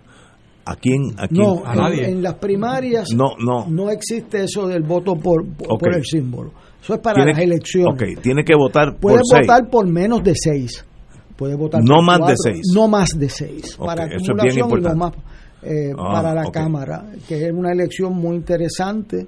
Eh, pueden conseguir las papeletas en la Comisión Estatal de Elecciones por Internet y es bueno que la consigan para que practiquen en las casas. Oye, pero como tú sabes de eso, sería bueno que lo trajeras aquí para que hablar de eso aquí ¿Cómo no? con, con las papeletas. Porque Claro, porque eso lo debemos hacer antes de la primaria. próximo después. miércoles. El próximo miércoles debemos traer eso. Vamos a tener un invitado con 15 minutos al principio. sí, después pero le metemos excelente. las papeletas. Yo las sí, traigo. sí, ¿cómo sí, no? tráela, tráela. Vámonos. Porque yo, yo, yo no sé mucho de eso. Yo, pues, para no meter la pata, pongo una cruz nada más debajo del partido y se acabó. No, pero en las primarias no puedes no, en hacer la primaria eso. no, sí, sí, pero. Puedes hacer eso. yo- Eso te lo enseñan en el primer año de la escuela de Sí, inteligencia. no, no, no, una, una, para que no haya confusión, una cruz nada más eh, en las días de las elecciones, pero en las primarias, pues va muchísimo menos gente, una tercera parte de la gente. Pero en Estados, pero mucho más que en Estados Unidos. O sea, la, la primaria demócrata en Puerto Rico de Carter y Kennedy superó a todas las de Estados Unidos. La de eh, Hillary y la de Obama también. O sea, Aquí hay más interés. en Puerto No, no, Rico- lo que pasa es que había unos issues muy importantes para el gobierno en esa primaria. Determinaba muchas cosas para No, y, Puerto que el, y Rico. que el ¿Quién gobierno en? Puerto Rico, el alcalde en Puerto Rico, el gobernador. Es, yo viví en Virginia.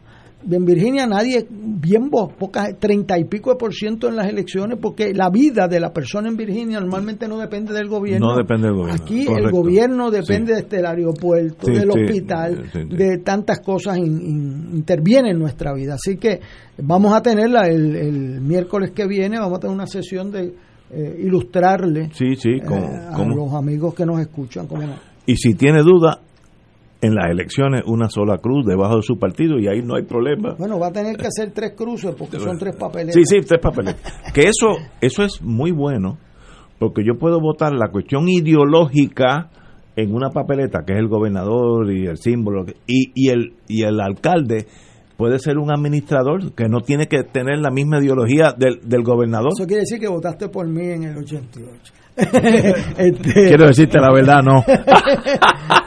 Perdiste esa oportunidad. Debí haberlo pero- hecho. Pero, pero van a tener No. otra papeleta probablemente Para de estatus. de- ah, pero sí, pero eso es, Este, eh, como decían en, en inglés, that's just for fun. Eso no. Eso, eh, pero eh, aquí las tres papeletas de gobernador, de legislador y de alcalde, igual que en Costa Rica, que la fuimos a ver en el 82, eh, le brindan una diversidad de opciones al elector bien grande. Eh, pero ahora vamos a concentrar en las primarias, porque si hablamos de las elecciones, Confunde. confundo. Ahora sí. vamos a bregar Va- con, la vamos- con las diferentes Ya estamos que 3 de noviembre. Sí, sí, Eh, esa, esa es la de verdad. esa- bueno, Pero esa la de discutimos después. De- después para no confundir. Para Ahora es la confundir. 9 de agosto o 7 de agosto, porque los, Sí, los- los los enfermos, adelantados. los adelantados empiezan el 7 y el 8. O sea, y por eso las papeletas están borderline de verdad. Y las máquinas podrán contar los votos. Yo creo que sí. Y déjeme decirle, las máquinas son más importantes en las primarias que en las elecciones. Explícate, explícate. ¿Por qué? Porque en las elecciones hay un voto por acumulación por, por- para el Senado. ¿Ah? Aquí son seis y seis para la Cámara son doce. ¿Ah? Por lo tanto, esa máquina tiene que contar doce. En las elecciones En cuenta de- uno. Ah, Veo, veo. Oh, y si o fuera sea, a mano, puedes imaginar la tarea que Oh, estamos oh, hablando. O sea, eh, eh, yo le puedo decir por experiencia que las máquinas son más eh, críticas en una primaria bien nutrida, que donde tienes muchos de acumulación y tanto los dos partidos tienen eh, la papeleta de acumulación en la Cámara y el Senado, hace mucha más falta que en la propia elección. Porque que la otra es más importante para el país, pero en términos de uso de la máquina, más vale que las tengan bien acertadas, porque... Yo no confío eh, que- que estén listas. Algo me dice a mí que va a haber problemas. Porque Bueno, yo no esas máquinas que- llevan dos años encerradas o cuatro años encerradas. Bueno, y no le dieron mantenimiento. No, Bueno, hombre, pero- imagínate qué clase Pero le tenemos que preguntar al, al, al gurú aquí de las predicciones qué va a pasar con las máquinas. ¿Qué se resolvió? Se resuelve. Te- Tengo una pregunta para don Héctor Rager. ¿Cómo tú ves la participación en estas primarias? El porcentaje de puertorriqueños que van a ir a votar.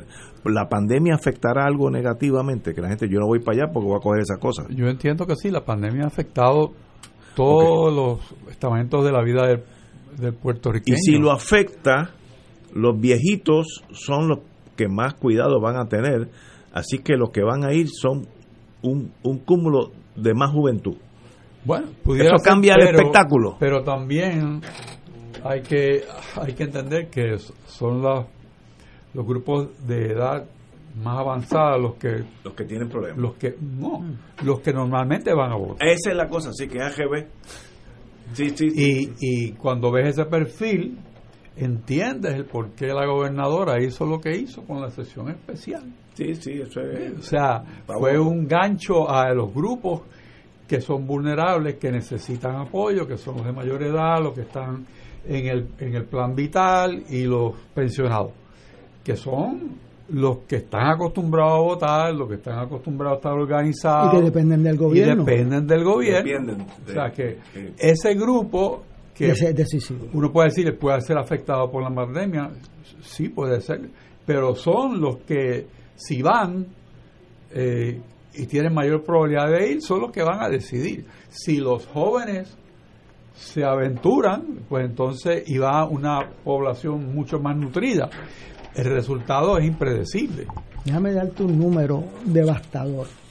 Hoy, hoy, para estas primarias hay 160 mil personas de menos de 30 años menos que hace cuatro años. ¿Y por qué es eso?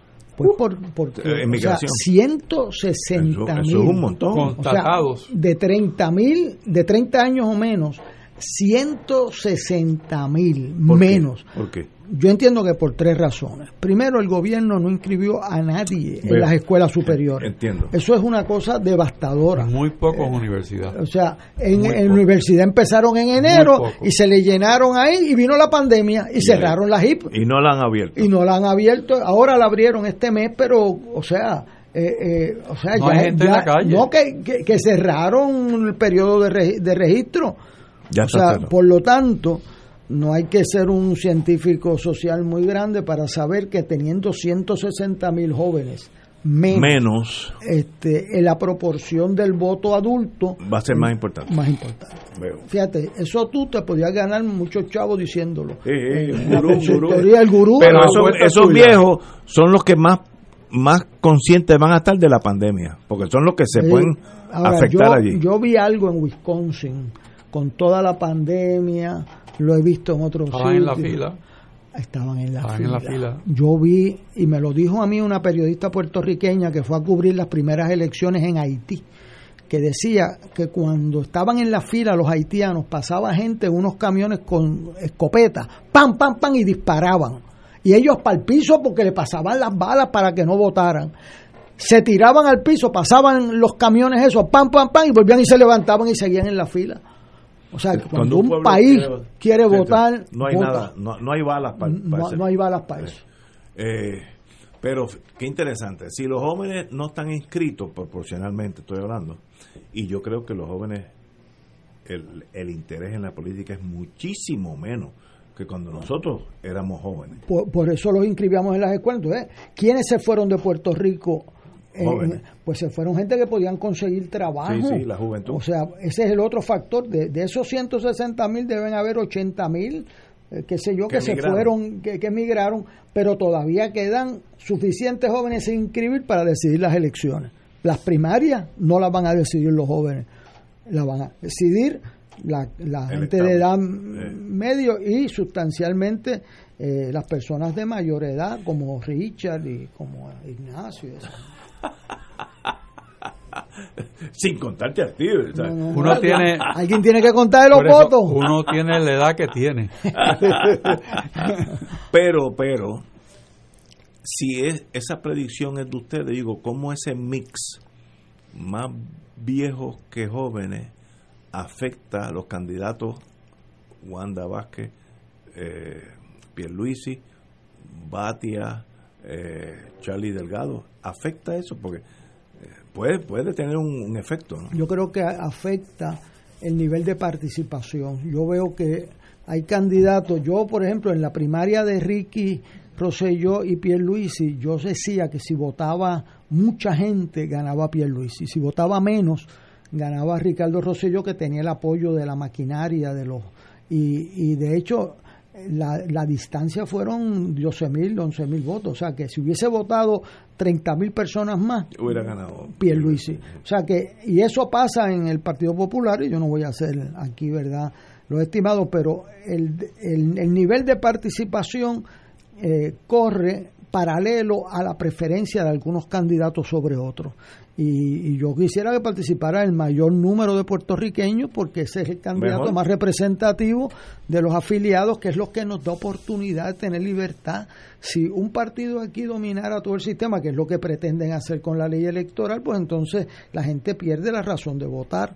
Hay que votar en las primarias de su preferencia, lo que le dicte su conciencia, y examine esa papeleta, la vamos a discutir aquí, y diga, mire, los mejores candidatos del partido X son 1, 2 y 3 y yo por eso voy a hacer la fila si la tengo que hacer o me voy a las 9 de la mañana y salgo de eso este y, y, y vaya preparado para que no esté mucho tiempo allí pensando en con todas esas papeletas ahora por quién voy a votar este y, y buscarlo sino que lleve ya, su la. Sí, tiene que haber hecho su examen ya. sí sí cómo es que hacen los que juegan caballo este los La quiniela. Usted- no, no, usted La lleva, papeleta, papeleta. usted lleva su papeleta y usted yo voy a votar por esta persona, por lo otro, y usted va orientado para no tener, o sea, mucho tiempo allí porque no nos conviene ni, ni, ni de salud, ni políticamente, ni organizativamente.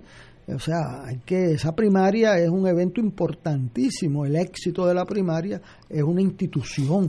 Yo le llamo a eso el ejercicio del voto inteligente.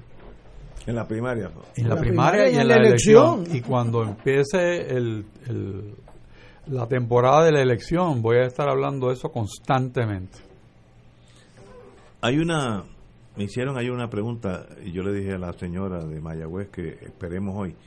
El voto dividido en el sentido, ya estamos en las elecciones y yo voto, yo soy pipiolo y pero divido mi voto, algo que no se puede hacer ahora. Eh, los pipiolos votaban PIP, pero gobernador este X de otro partido. Eso ya no se puede hacer.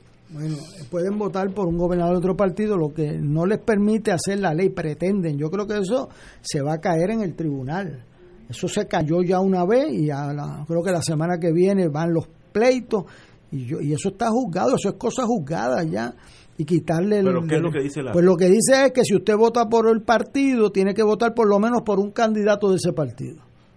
Este, y si no, es nula la voto, aunque esté clara la intención del elector. Es eso, eso no me suena. Eso, eso Sí. no aguanta. Sí, bueno, Otra- yo no sé lo que va a decidir el Tribunal Supremo de Puerto Rico, pero eso es una papeleta que tiene una candidatura federal. Este, el que usted, si quisieron votar por X candidato, está clara su intención y no le quiere contar ese voto, eso lo van a ver en los tribunales. Eso es un disparate Otra que hizo la legislatura.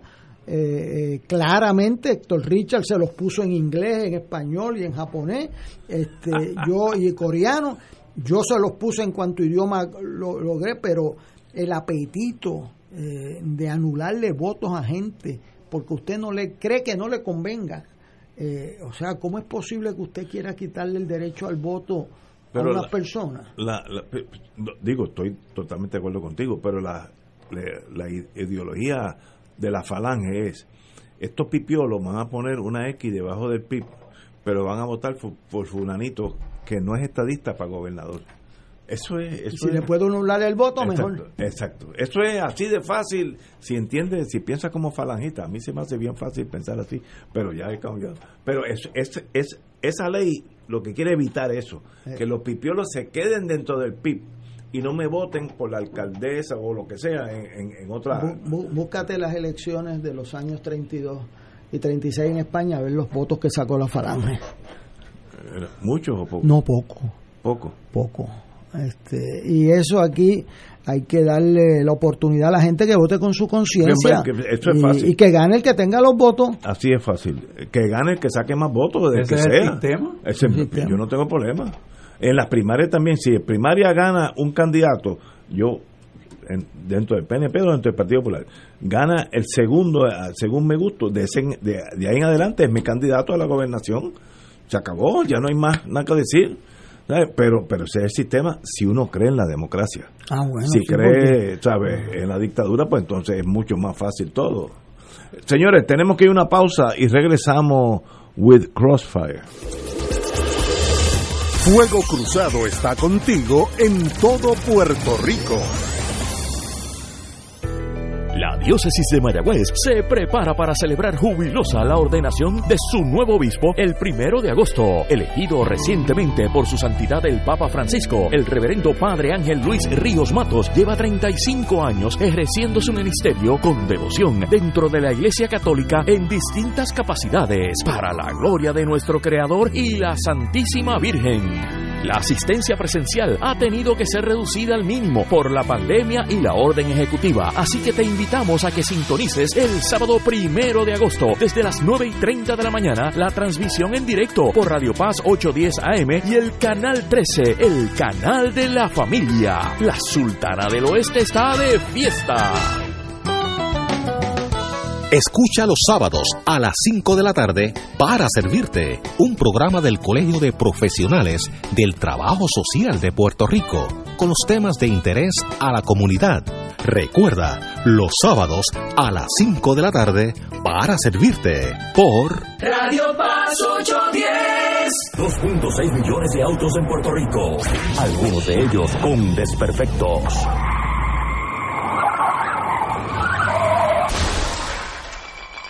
Autocontrol. Tu carro. Tu carro. Tu mundo. Lunes a viernes a las 11 de la mañana por Radio Paz 810 AM. En Radio Paz 810 AM agradecemos las contribuciones de nuestros oyentes recibidas a través de ATH Móvil durante esta larga cuarentena, que nos ha permitido mantenernos en el aire a pesar de la difícil situación económica que nos ha golpeado duramente. Permanecemos a flote, pero cada vez es más cuesta arriba la misión de seguir operando este ministerio radial al servicio de nuestros hermanos en la fe y nuestra iglesia. Ahora más que nunca necesitamos de tu solidaridad. Entrando a la aplicación ATH móvil de la siguiente manera. Paso número uno, marca Pay Business. Paso 2, busca Radio Paz 810. Número 3, escribe la cantidad del donativo. Y número 4, presiona enviar. Muchas gracias por tu ayuda y mil bendiciones ahora y siempre.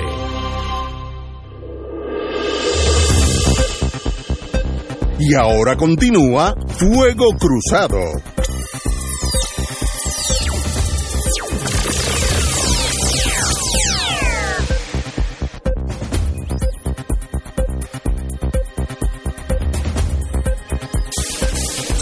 Señor, si todo sigue como va, y yo espero que no sea así, ah, en agosto 187 mil familias quedarán sin el beneficio del PAN, cupones en español, 187 mil 40 familias, familias que son 300 mil personas por lo menos, o tal vez más, ganan, eh, pasarían a una situación económica espantosa.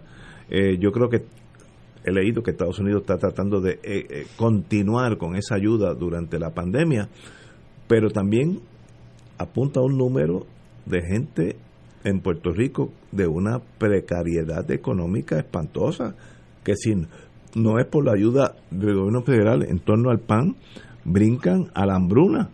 Y nosotros, como dijo el, el, profesor Martín hace un mes, lo peor que le podría pasar a Puerto Rico es que haya dos o tres años sin que no pase nada, ni una tragedia, ni tormentas, ni terremotos, ni volcanes, pues entonces no llegan ese dinero y entonces tenemos que vivir, estas familias no tendrían el pan. Yo sé que esto es cínico y un chiste, pero qué tragedia que estamos ahí.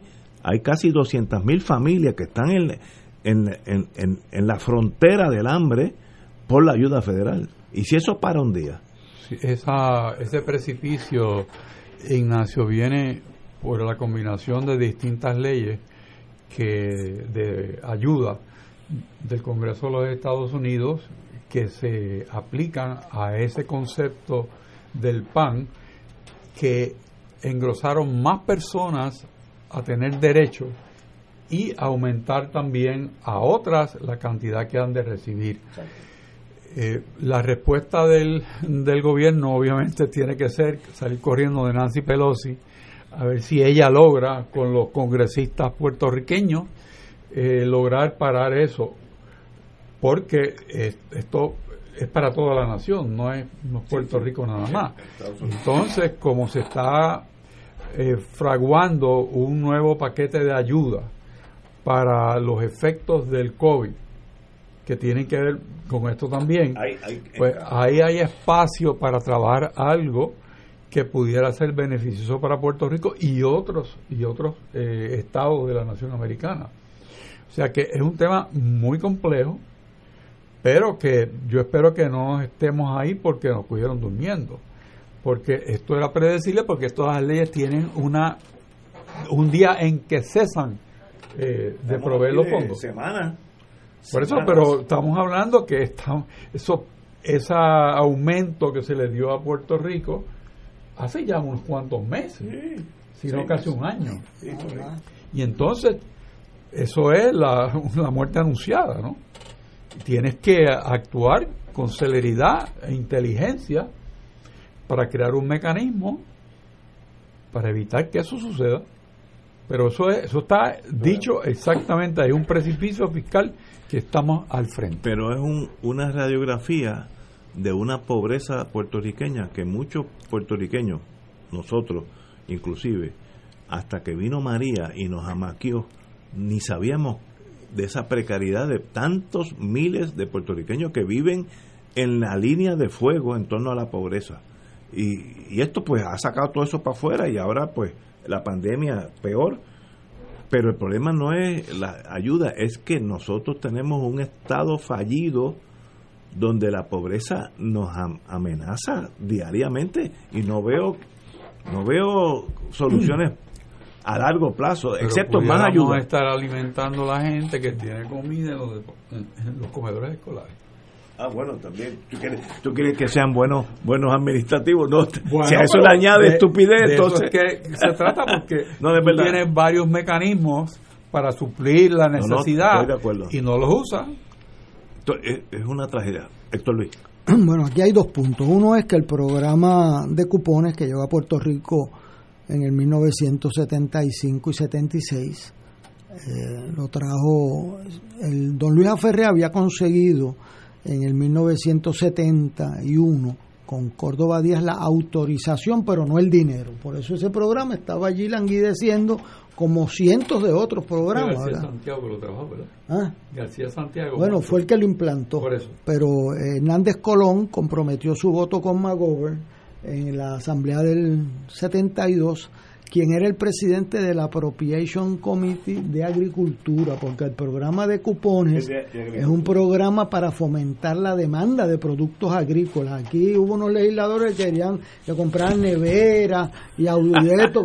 y, y- Los muchachos, y ¿sabes los muchachos, entonces le tuvieron que decir, mire, si no compran alimentos le van a quitar el programa. Y estuvimos en otro precipicio. Es un programa para asistencia nutricional para ayudar también a los agricultores americanos. Eh, ese programa, cuando vino María, consi- consiguieron una asignación especial para recuperación de María de unos millones de dólares adicionales a la asignación general. Eso se sabía que era temporero porque lo decía así. Eh, ¿qué, qué pasó? Pues llegó la pandemia, cuando se iban a acabar esos programas, entonces nos cogió otro, los terremotos y la pandemia. Y ese programa Trump lo quiere limitar pero eh, los demócratas para eh, ha sido uno de los programas exitosos lo dice el New York Times esta semana Eh, yo espero que las gestiones eh, fructifiquen.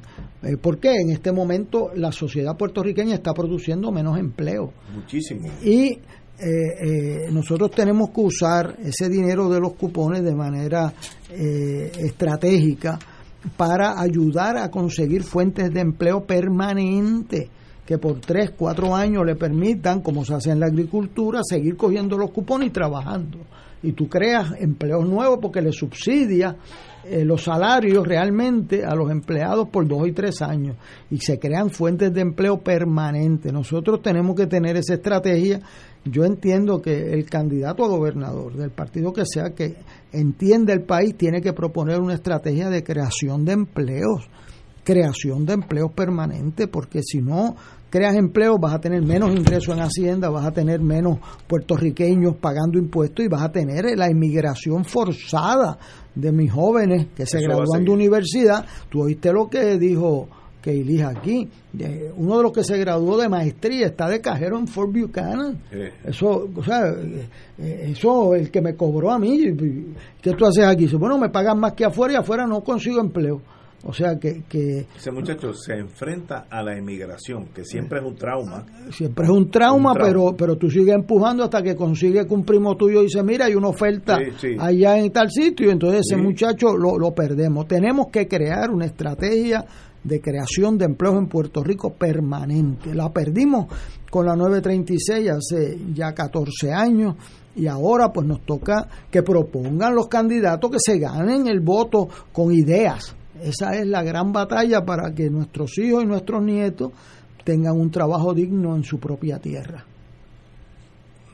¿Y cómo se logra? Yo, yo no veo plan por los últimos cuatro, ocho años, un plan dirigido a eso. Nada, es existir. Y entonces, pues, que la batalla es quien consigue más fondos federales para subsistir. Subsistir, Eh, y, y nosotros necesitamos un plan estratégico para vivir, para crear. El plan estratégico de Puerto Rico es la dependencia. Ese es el plan. Eso no- no Y eso posible. es, eso sí es un precipicio, porque es vivir permanentemente en, en carencia, porque depende de que extender la mano y que te den. Claro, y eso no siempre fue así. Aquí los fondos federales en Puerto Rico eran 3 millones de dólares en 1951. O sea, aquí no, no había becas PEL, eran becas legislativas. El, el programa, o sea, eran. O sea, aquí Puerto Rico sabe cómo crear y sabe cómo destruir lo propio que creó. Y nosotros tenemos que tener una agenda de país si queremos eh, eh, retomar el curso. Uno no puede hablar de autodeterminación y de futuro de estatus si no tiene una sociedad viable. Y esa sociedad la tenemos que crear. Y no, y no puede ser con discurso de qué voy a decir esta noche. Eso hay que fajarse. Hay que buscar alternativas. Se han buscado. Las 936 no existían, las crearon. Este, o sea, nosotros hemos creado el programa de fomento, la energía eléctrica, llevar electricidad a los campos, los aeropuertos que se hicieron. Ese aeropuerto que había ahí era la, la estación del Navy. De, de escuchar y se movió para Sabana Seca. Eh, eh, gestiones de Piñero y del ex go- gobernador, el almirante, que, o sea, y Truman lo apoyó. Y ese aeropuerto era el que era indispensable para el puerto, para crear la industria del país. O sea, pero usted tiene un plan. Porque usted tiene un plan, le dedica la fuerza para crearlo. El problema es que ahora mismo no hay plan. Entonces, eso es lo es, primero. esa es, esa, esa es la primera barrera. El plan es que no hay plan. Eh, exacto, no hay plan. Y entonces sin eso, pues tú navegas en, en- en la nada. Y das vueltas y das Eh, vueltas. lo mismo, sin- no- no eso, importa Usted se mete en un bosque sin una brújula Sí. y usted termina más o Eh, menos en en el el mismo mismo- sitio sí, eso- empezó. es- El yo- nombre para la falta de planta es multisectorial. multi- como mencionen eso, ya tú sabes que Ya nadie está está haciendo nada. Señores, tenemos que irnos. Mañana será jueves, pero a, a ustedes dos, como siempre, los miércoles nos distinguimos con tener a don Héctor Richard y don Héctor Luis Acevedo. Un privilegio tenerlos aquí conmigo. Buenas tardes. Señores, hasta mañana.